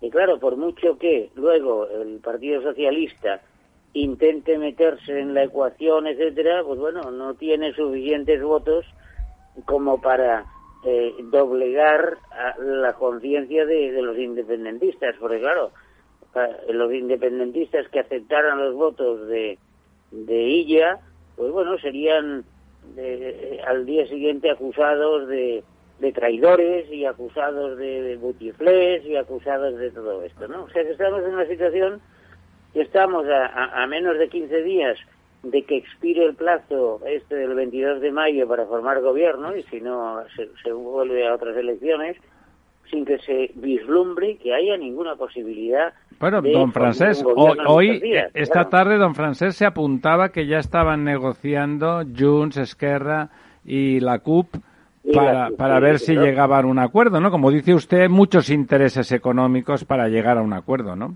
Claro, pero es que esta negociación ya hace mucho que dura. Y bueno, se van dando calabazas y van diciendo, bueno, es que seguimos negociando, etcétera. Bueno, y siguen negociando, pero pero no se ve la, luz al final del túnel eh, siguen con los mismos problemas, sobre todo, a ver quién se queda con la presidencia de la Generalidad, porque claro, Junts sabe que si se vuelven a hacer elecciones, pues a lo mejor saca más votos que Esquerra Republicana. Y entonces esto le aseguraría que al menos los más de 60 cargos que dependen de, de la presidencia, pues bueno, los podría repartir entre sus amistades, sus amigos, sus contertulios, llámelo como quieran, ¿no? O sea, en fin.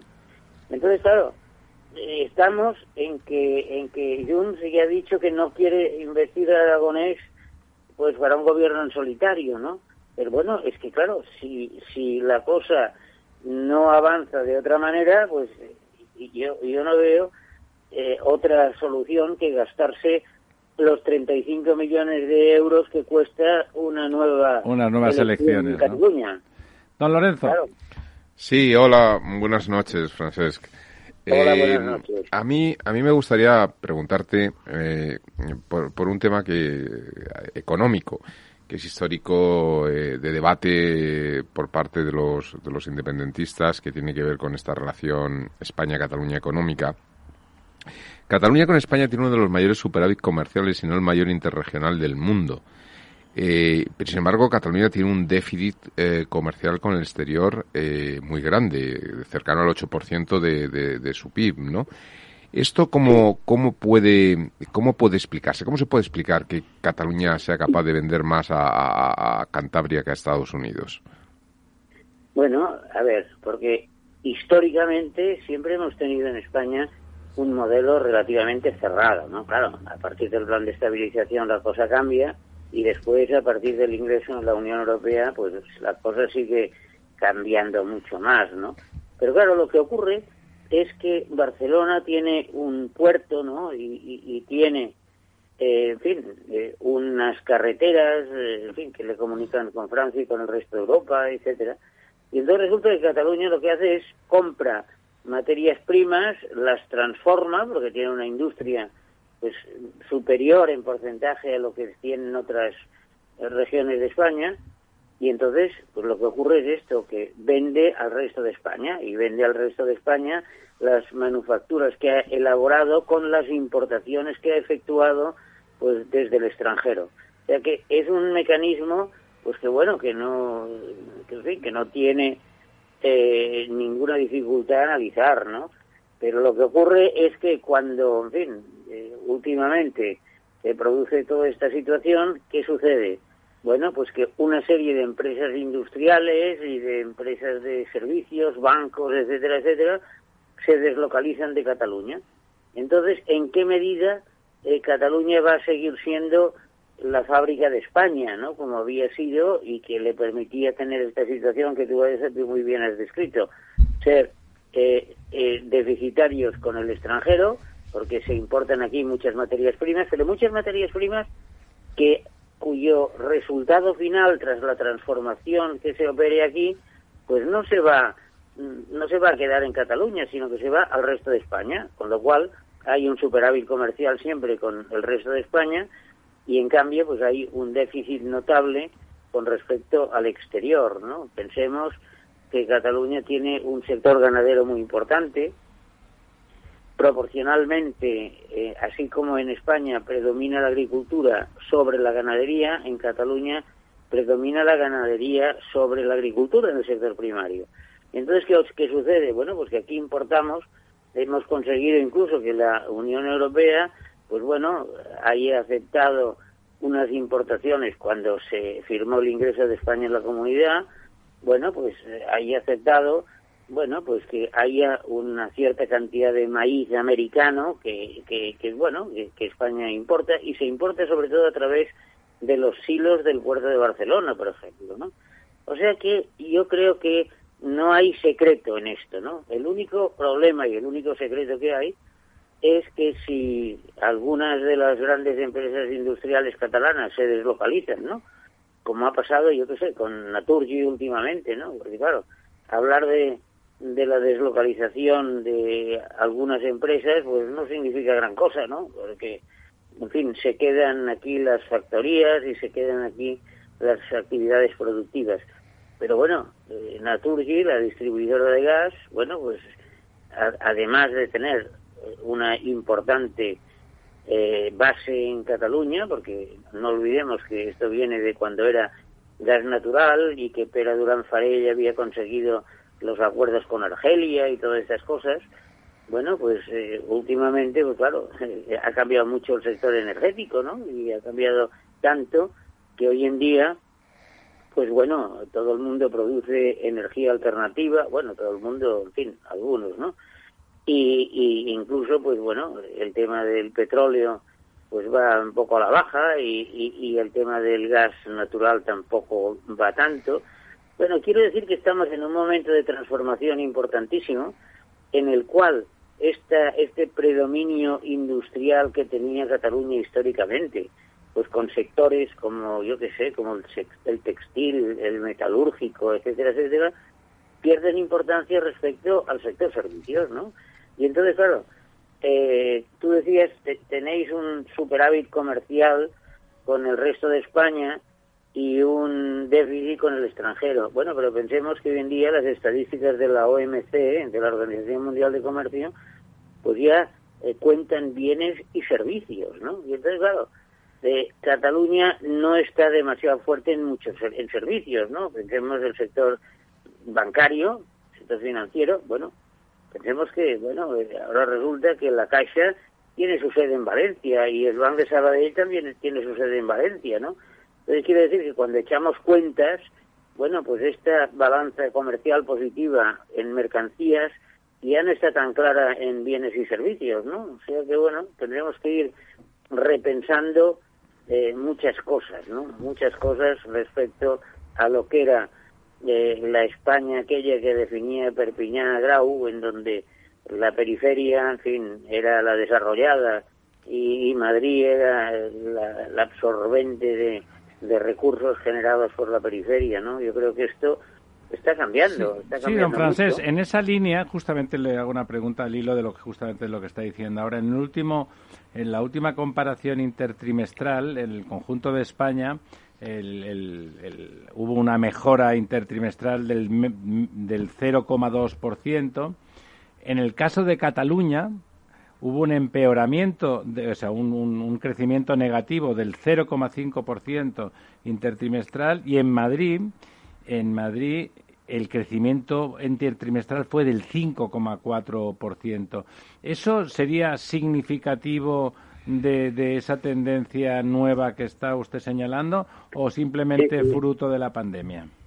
Bueno, yo creo que quizá hay algún elemento de pandemia, pero bueno, eh, yo creo que la centralización de la actividad económica en Madrid, yo creo que es algo evidente, ¿no? Es algo evidente yo creo que, sobre todo desde tiempos de Aznar, cuando se privatizaron ¿eh? algunas empresas públicas, ¿no?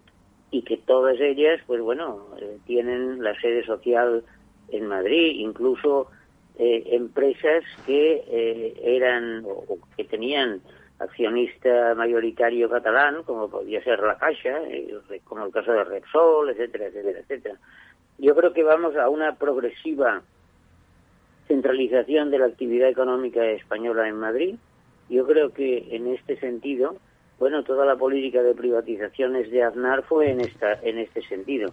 Bueno, y ahora esto se agrava por el hecho de que Cataluña está en un desgobierno total, que la, la alcaldesa de Barcelona, la señora Colau, pone todas las eh, trabas a, a, cualquier actividad, eh, bueno, que parezca de derechas, por decirlo de alguna manera, y claro, y, hay cosas que son tremendas. Por ejemplo, pensemos que últimamente se ha inaugurado pues el Four Seasons, que, es una de las cadenas más reputadas del mundo, se, ha inaugurado en Madrid, pero pensemos que el Four Seasons quería instalarse en Barcelona. Y no le dejaron, ¿verdad?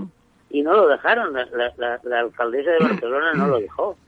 Y pensemos que pues todas las, las, empresas industriales, pues bueno, se encuentran con graves problemas para que la Generalitat les autorice y mientras tanto la señora Ayuso, ya lo estamos viendo, ¿no? Da toda clase de facilidades. O sea que el hándicap de tener unos gobiernos de izquierdas en Cataluña, pues bueno, yo creo que es un hándicap muy importante que explica pues que Madrid esté creciendo mucho más y que Cataluña esté en falsa eh, eh, en, en una evidente en un evidente retroceso, ¿no? Entonces, claro, eh, ¿esto cómo se arregla? Bueno, pues esto es difícil de arreglar porque aunque haya hubiera, aunque haya unas nuevas elecciones, pues a lo mejor eh, las nuevas elecciones... Dan casi lo mismo, ¿no? Por bloques, don Francés. Las elecciones en Cataluña aparecen el día de la marmota. Supondría, se, supondría un ligerísimo cambio, pero efectivamente nos encontraríamos con los mismos bloques. Y pensemos que, claro, que un, un gobierno de la Generalitat, en que necesariamente para que Esquerra y Junts pues puedan formar gobierno necesita los nueve votos de la CUP, bueno, eh, la CUP eh, es un grupo antisistema, ¿no? Para entendernos, ¿no? Pues claro, y, con un grupo antisistema, pues evidentemente poco atractivo encuentran las empresas para invertir en Cataluña. Mira, Paco, Paco, nuestra vieja denominación, eh, yo te quería preguntar sobre un tema muy concreto. tuvimos varias sesiones, en alguna participaste tú, creo recordar, a propósito de las elecciones últimas en Cataluña. Bueno, se han celebrado estas y antes de las elecciones también estuvo por aquí Juan José Bosch, fundador de la Sociedad Civil Catalana, y me comentó que había un grupo en formación del Partido Socialista, de antiguos nacionalistas e incluso independentistas catalanes, que se daban cuenta de que esto no podía seguir así. Y él estaba muy muy ilusionado, muy pensaroso, ilusionado, etcétera, y no se ha producido eso. Claro, ahora con una izquierda republicana de Cataluña con muchos más, digamos, diputados en, en el Parlamento catalán. Y en Madrid, no hay que, hay que recordarlo, eh, 11 de Esquerra Republicana, de diputados nacionales, y cuatro de Juntos por, por Cataluña. Bueno, eh, que la pretensión del hombre de Waterloo, que no es Napoleón, que es otro, el hombre de Waterloo, diga que la política en Madrid, en el Congreso, debe ser de 11 más 4, es decir, de los dos partidos también, en su relación con el gobierno de la nación, etcétera, etcétera, es, un, es una pretensión absurda ya eh, propia de un un navegante de Waterloo con la mano en el pecho. Megalómano, megalómano. Megalómano y grandioso, ¿no? Entonces... Bueno, pero Ramón, tú que has escrito el Quo Vadis de este Cataluña, el libro aquel, ¿no? bueno... Oye, tú recuerdas que antes de la guerra civil, pues bueno, la gente iba a la calle gritando ¡Viva Maciá! Morica, Morica Cambó, ¿no? ¿no? Bueno, no era Cambó, y entonces en definitiva, pues hombre, eh, los de Esquerra Republicana hoy en día vienen a ser una especie de, de Cambó, ¿no? ¿Eh? Y, los de Junts vienen a ser una especie de, de, de, ¿no? Claro, Salvando, salvando las distancias y teniendo en cuenta que aquí estamos en el tema independentista y no en el de derecha e izquierda. Bueno, y, la, y la pregunta que yo quería hacerte al final de esa reflexión era el pretendido efecto Salvador y ya. Y que se produjo inicialmente algo importante que fue el aumento de los, de los votantes y luego de los diputados del partido de, los socialistas catalanes. Pero ¿para qué ha servido? Pues lo mismo que Ciudadanos. ¿Algún intento, ¿Ha habido algún intento de renacionalizar más, reespañolizar en cierto modo Esquerra Republicana de Cataluña? Ahí tiene que haber gente que, que piense yo lo que creo es que la única renacionalización de posible es una renacionalización hacia un mayor independentismo. O sea, desgraciadamente, Ramón, es a la inversa. Es difícil pensar en ello. ¿Por qué? Bueno, pues porque resulta que hay un peso mediático súper importante. Bueno, la gente Como TV3. TV3, la gente escucha pues lo que se les dice en el, Parlamento de Cataluña, que es un antiespañolismo terrible, ¿eh? un antiespañolismo terrible que preside el panorama aquí de, de las emisoras importantes de, de la Generalitat y, y, y, de Televisión de Cataluña, etcétera, etcétera.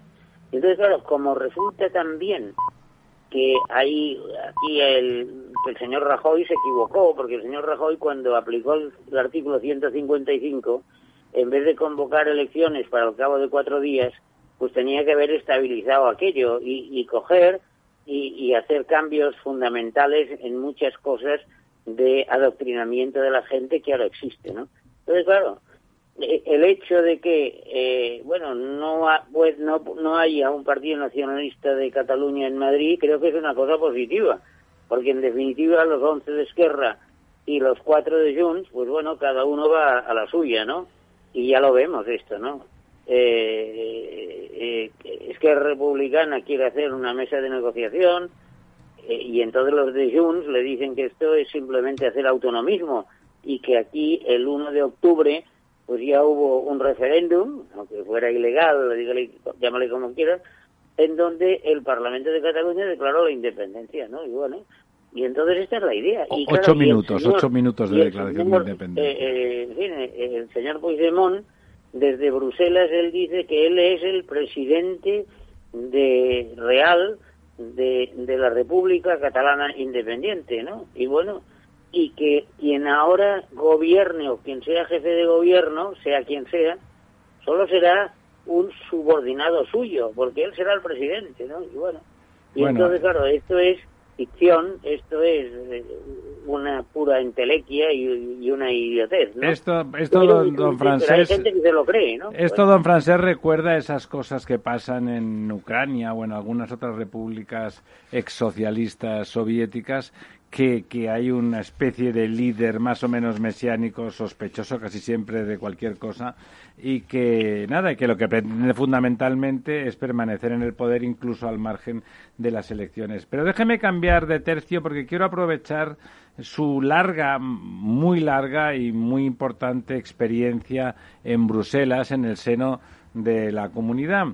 Eh, y ahora mismo, eh, justamente esa relación con Bruselas es muy importante y le quiero plantear dos preguntas. Una sencilla y que seguramente ahí apelo a su experiencia, a veces además el diablo por viejo que por diablo, de mezcla ese conocimiento Hombre, gracias, gracias por llamarme viejo. Eh,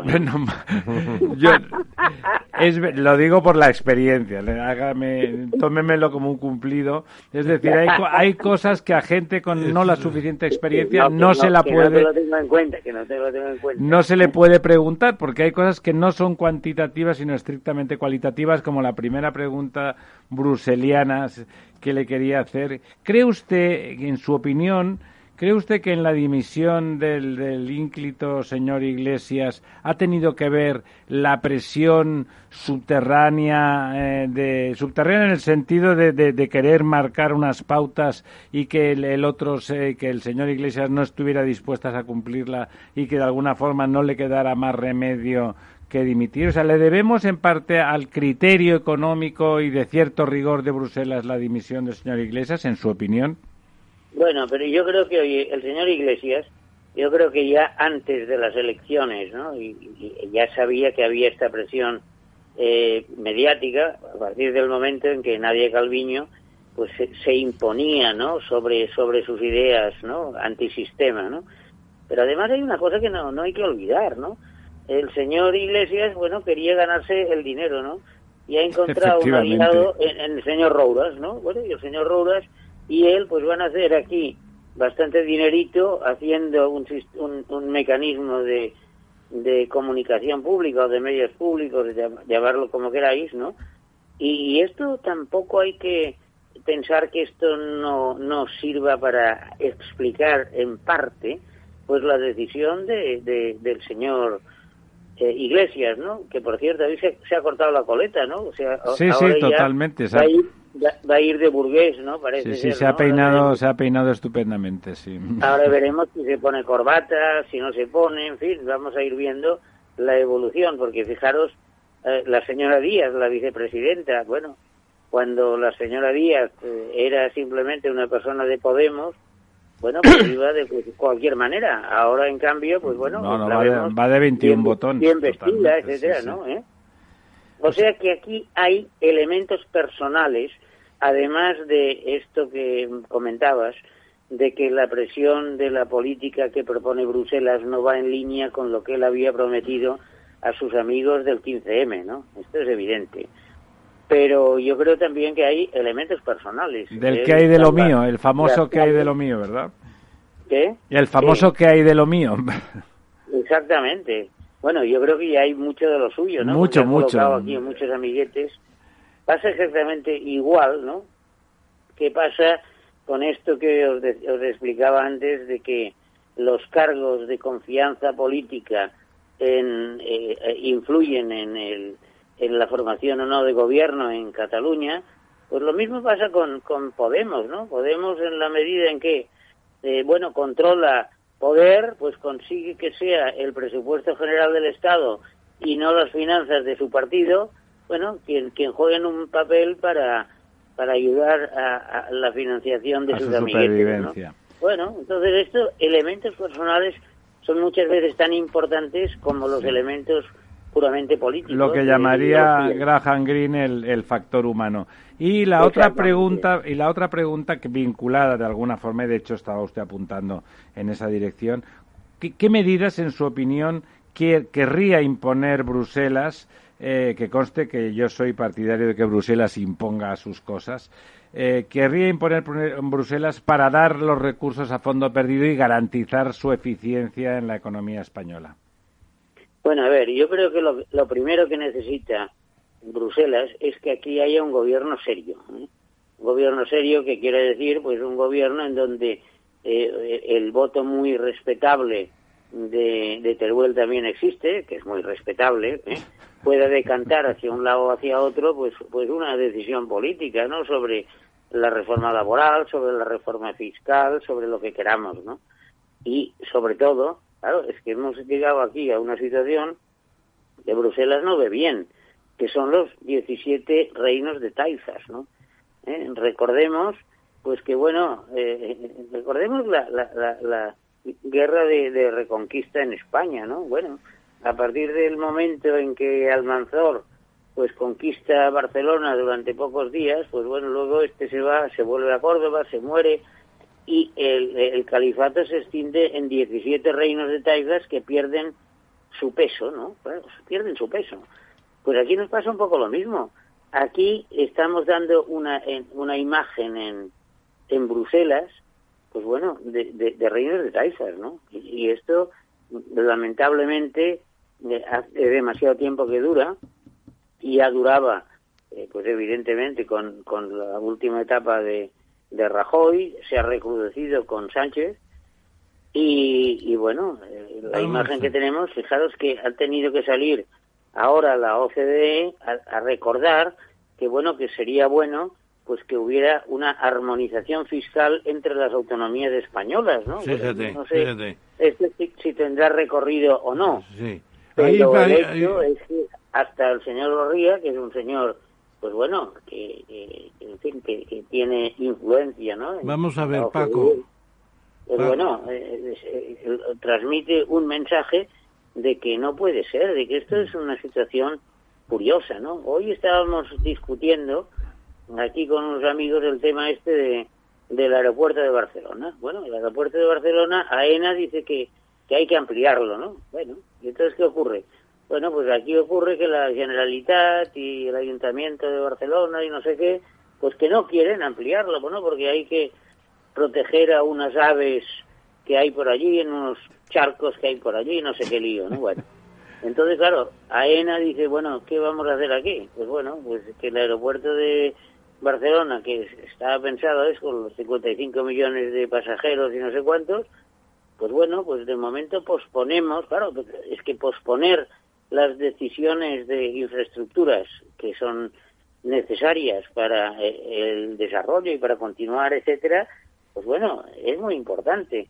Y claro, y, y los 17 reinos de taifas que tenemos en España, pues bueno, han generado aquí una especie de competición, eh, en fin, para llevarse cosas y para no sé cuántos. Ahora sabéis, supongo que, que, que visteis que la SEAT quería hacer un coche eléctrico en, en su factoría de Martorell, ¿no?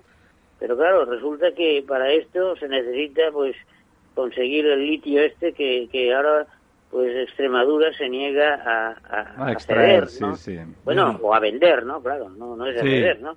Entonces, Paco. claro, quiere decir que los reinos de taifas han alcanzado tal poder en España que pueden desbaratar cualquier proyecto. Bueno, oye, Paco, déjame que te haga una pregunta, que estamos con el tiempo ya muy preciso, me parece, Dime. según el director. Vamos a ver, si los escoceses, después del triunfo del partido eh, escocés, del Partido Nacional de Escocia, que han ganado prácticamente, les falta un diputado solamente que conseguirán Sí. con algún verde que anda por ahí, pues si ellos consiguen el referéndum, que a poco que presionen yo creo que lo van a conseguir, porque además Johnson no está en su mejor momento, pues y además mantienen a la reina mientras viva y su sucesión será la misma la reina de Inglaterra y de Y Escocia, Escocia. que es un factor muy importante. Bueno, si consiguen el referéndum para emanciparse, para irse de Esco- de- del Reino Unido, por cierto, hay un artículo hoy de Camen en un periódico madrileño que no he leído aún, que se titula La liquidación del Reino Unido. Bueno, ¿tú crees que la Unión Europea, antes del referéndum, porque lo tienen que saber los que defienden la tesis, puede aceptar el reingreso prácticamente inmediato de Escocia? No, yo creo que no, ¿eh? yo creo que no, yo creo que la, la Unión Europea se va a defender de que haya estados que se rompan, así como yo creo que la comunidad ve- vería con muy buenos ojos que Irlanda del Norte e- y la República de Irlanda se fusionaran de una vez ya y se evitarían los problemas que hay ahora de controles eh, aduaneros y revertir los los eh, acuerdos de Viernes Santo, ¿no? Yo creo que esto la comunidad le iría muy bien. En cambio, que Escocia se extinda genera un problema, porque claro, piensa que para aceptar un nuevo miembro en la comunidad europea se necesita unanimidad. ¿Y tú crees que España votaría a favor? Yo creo que no. Y no solo España. sino Bueno, Francia bueno, bueno. que- Oye, que no es lo mismo querer entrar en la Unión que de hecho tener que ser expulsados porque consiguen una independencia que no se va a conseguir nunca, pero que es lo que pretenden. No es lo mismo. creo- Retornar que, es importante, es, es aprovechar un derecho adquirido desde muchos años antes. Sí, Separarse. piensa una cosa. O sea, separarse. que la, la Unión Europea es una asociación de estados, no de regiones. ¿eh? Y, y Escocia, quieras o no, es una región del Reino Unido. ¿eh? No, bueno, no, entonces quiero decir que esto abriría eh, unas posibilidades en que, que Francia no quiere. Francia tiene que si la Bretaña, que si Córcega, Yo no estoy sé qué. con Francés, yo creo que Yo sería, también, sí. que sería enormemente difícil. Francés, eh, como siempre se nos hace corto con, con usted, pero vamos aprovechando que es amigo nuestro, particularmente del profesor Tamames, le vamos a invitar eh, en más ocasiones si, eh, si, es usted tan amable. Muchísimas Pues gracias, muchísimas gracias. Se nos quedan Eh, 15 o estaré 20 encantado, preguntas. Ramiro, de poder participar en vuestra interesante tertulia. ¿eh? Muchas gracias, Paco. Muchísimas gracias, don Francés. Un abrazo. Adiós, un abrazo. ¿Sabes cuál es el mejor dial para escuchar Capital Radio? Tu móvil. Ya tienes disponibles las versiones de iOS y Android de Capital Radio. Y si quieres escucharlas en tu coche, lo tienes muy fácil. Empareja el Bluetooth de tu coche con tu móvil o tableta, entra en la app de Capital Radio y ya lo tienes. Escucha Capital Radio en digital. Y si te preguntan qué escuchas, no lo dudes. Capital Radio.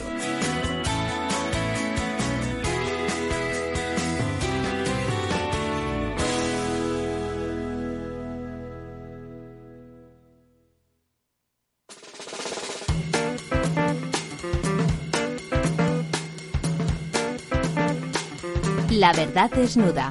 Capital Radio.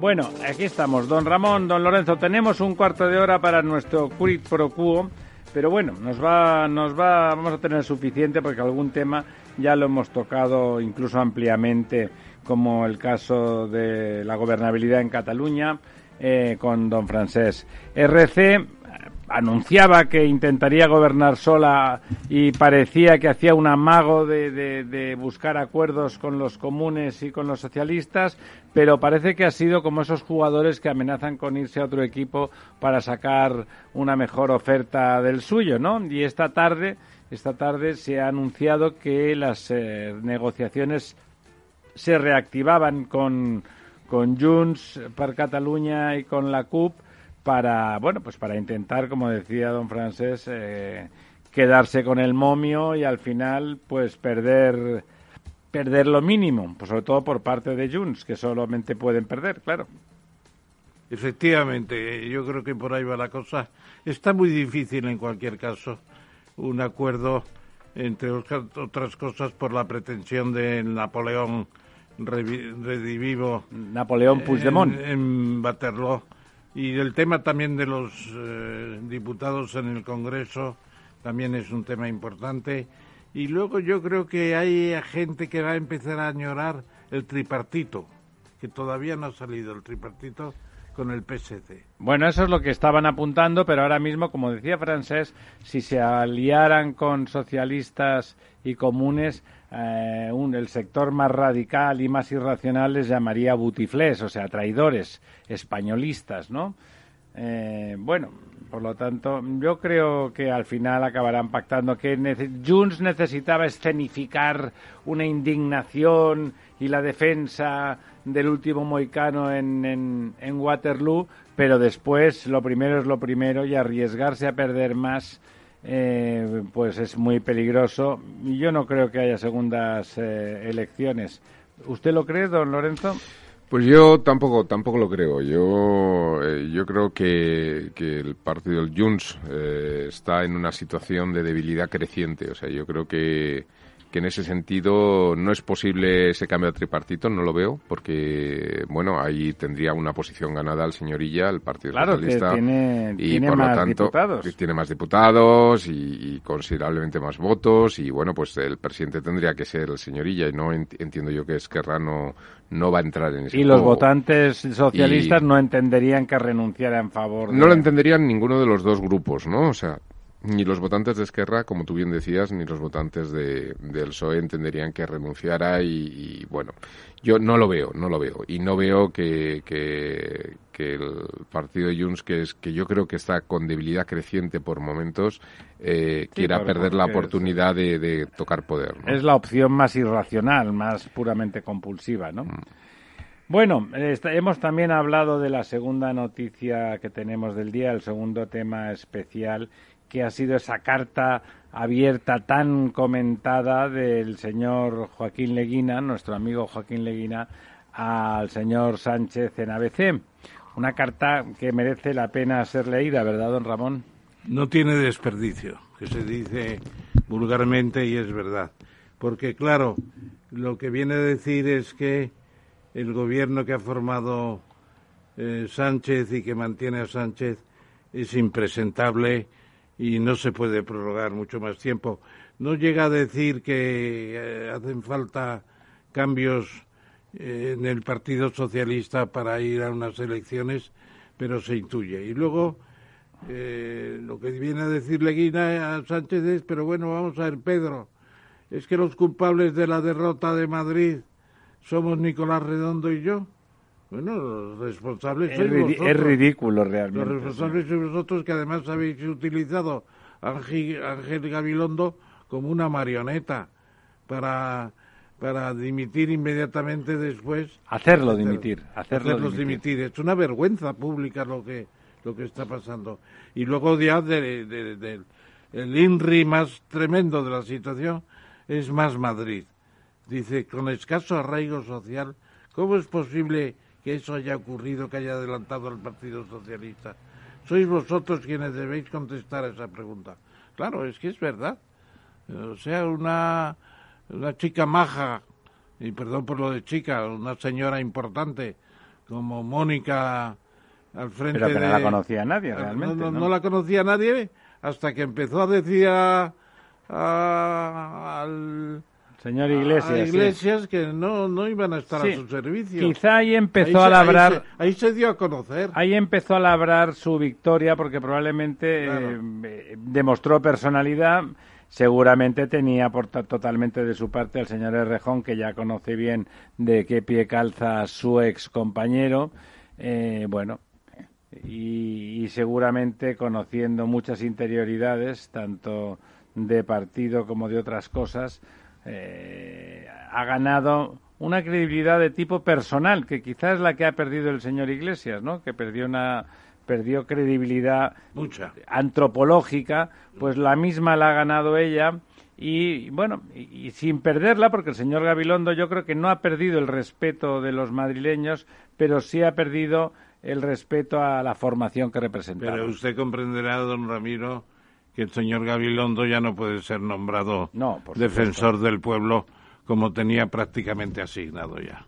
Y que Eso- seguramente hubiese hecho bien. Nombrar defensor del pueblo a la persona que dice, oye, que faltan 12 días para que ganemos. Eso es tremendo. Es Eso una es un frase- error. Una frase mortal. Y además contradictorio con lo que había dicho hace apenas 15 días don Lorenzo. A mí, a mí, si me lo permitís, me gustaría recordar que hace un año y dos meses, eh, con el nacimiento de, de la pandemia, en España Joaquín Leguina escribió otra carta, en aquella ocasión un poco más coral, porque contaba con, con otras personas como uno de mis maestros eh, en el mundo de la economía, como, como es el señor Andrés Fernández Díaz, eh, catedrático de, de la, de la Universidad Complutense de Madrid, eh, que decía en mi nombre no, eh, criticando un poco todas las políticas de restricción de- del señor Sánchez, del estado de, de alarma y un poco que no se podía matar la economía como de hecho se mató durante todo el año pasado, ¿no?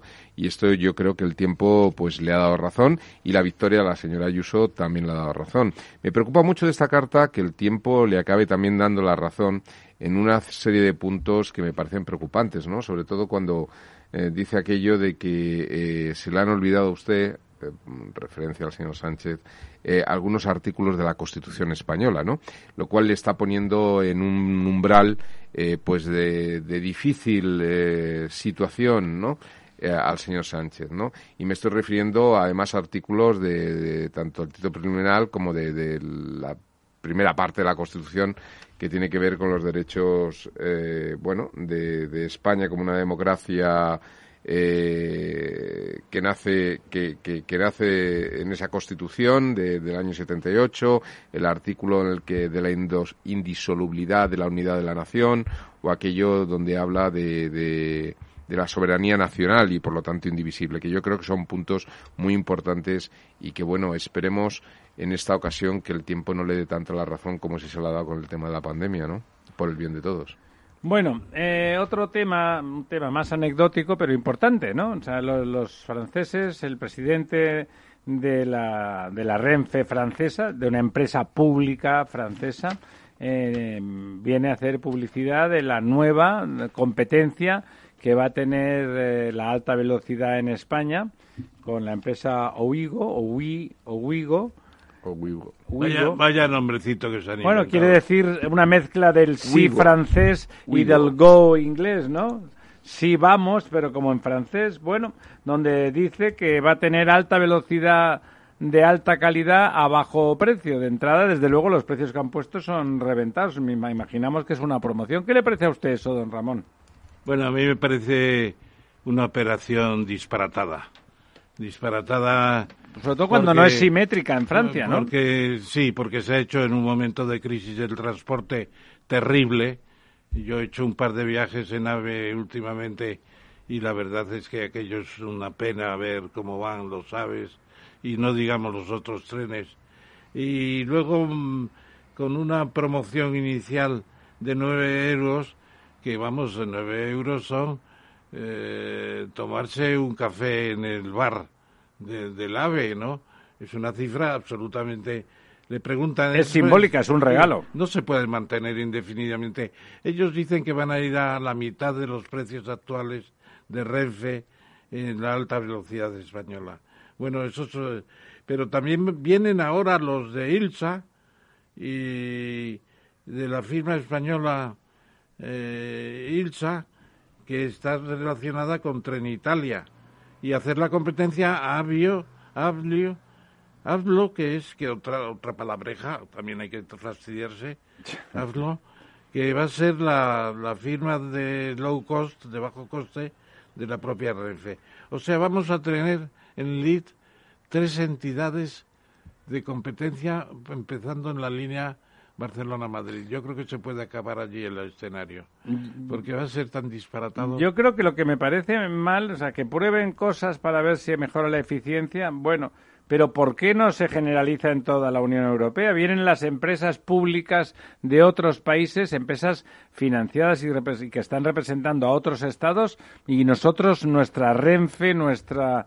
nuestra ADIF no pueden ir a competir a esos países. No parece que haya la falta de reciprocidad ¿No les parece a ustedes mal, don Lorenzo? Yo no, yo sin embargo no, no estoy de acuerdo. A mí todo lo que sea competencia me parece fantástico. ¿Pero por qué no nos dejan competir en otros incrementa el excedente del consumidor. Bueno, pero como consumidor eh, ya me beneficio. Quiero decir, el hecho de que eh, viajar eh, en tren, en un tren que lleva a veces 14, incluso veintitantos vagones, donde pueden viajar cerca de 2.000 personas en los trenes largos de Madrid-Barcelona, me cueste el doble que viajar en un avión que solamente lleva 200 personas y que tiene una componente de dificultad mayor, etcétera, me parece realmente absurdo. Creo que los precios que estaba sosteniendo la AVE en España estaban absolutamente fuera de toda lógica. Es decir, pagar ciento y pico, casi 200 euros por viajar a Barcelona en, en un ida y vuelta me parecía algo absolutamente desmedido.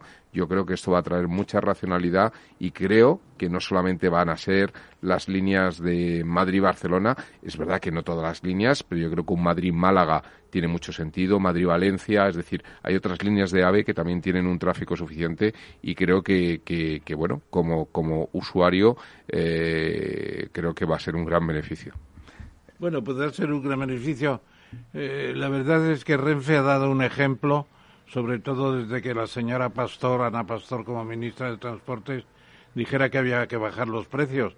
Eh, Cambiamos de tema, don Ramón, que si no, no tenemos. Ha funcionado muy bien y creo que esa experiencia de tres empresas funcionando al mismo tiempo con el low cost en Madrid y Barcelona va a ser una experiencia rápida. Brevemente, eh, ¿qué le parece esas cosas que le gustan a usted? A todos nos gustan el asunto de los viajes espaciales. Realmente lo más el tío eh, se ha inventado una empresa de viajes espaciales, funciona, recuperan las naves, es impresionante, ¿no? Bueno, recuperan los misiles, eh, eh, digamos, lo que es el propulsor, ¿no? Que, antes se perdía para siempre. Se perdía para siempre y tiene un valor impresionante, claro. Vale, vale. Son verdaderos motores, ya, ya no son misiles que consuman un combustible y se desguacen ellos mismos. ¿no? Lo recuperan, se recuperan y siguen siendo útiles. A, utilizar y bajar el coste muchísimo, claro. A mí me parece interesante, pero eh, tendrá que tener un desarrollo. Yo creo que le ha costado mucho trabajo, ha sido la séptima o octava vez lo que ha tenido que hacer para finalmente recuperar íntegro el aparato. ¿No se subiría usted en un avión de estos de De momento no. De SpaceX. De momento no. De momento no. Me conformo con darme un paseo en avión por. en un avión bien alto, ¿verdad? Pero la verdad es que eh, Elon Musk no para de pensar. Y ahora está dándole también al Bitcoin. Es, su obsesión principal. Y está empezando también con otras criptomonedas. Y yo creo que como. Eh, esté hurgando mucho ahí, finalmente vamos a tener una declaración de los bancos centrales que hay que dejar aparte las, las, las bricomonedas. Rápidamente, que nos queda apenas un minuto. Pues eh, sí. El ínclito, el que ha tenido algún problema últimamente de otro tipo futbolístico, don Florentino Pérez, en cambio con ACS sigue triunfando como la Coca-Cola. Tremendo, tremendo, porque Newark que está al lado de Nueva York, como todo el mundo sabe, lo separa el río Hudson, pues normalmente tiene 45 millones de pasajeros su aeropuerto. Es casi, bueno, es el complemento del John F. Kennedy. Y lo que va a hacer, eh, si gana el concurso, que lo tiene muy bien a su favor, eh, ACS con, con socios norteamericanos, es un ferrocarril de 14 kilómetros desde Nueva York de levitación magnética, o sea, como el que tiene... Como el de Japón. En China, en Shanghái. Y en Japón también había el famoso primer monorraíl. Don Ramón, ya se nos ha acabado. Importante. Se, nos, ha acabado el tiempo. Van a dar las 12, las brujas salen y ya saben, aunque se ha acabado el, se ha acabado el confinamiento y se ha acabado el, el, el ¿Cómo se llamaba eso? Que ya ni me acuerdo. ¡Qué maravilla! Ya no me acuerdo cómo se llama. El toque de queda. El toque de queda.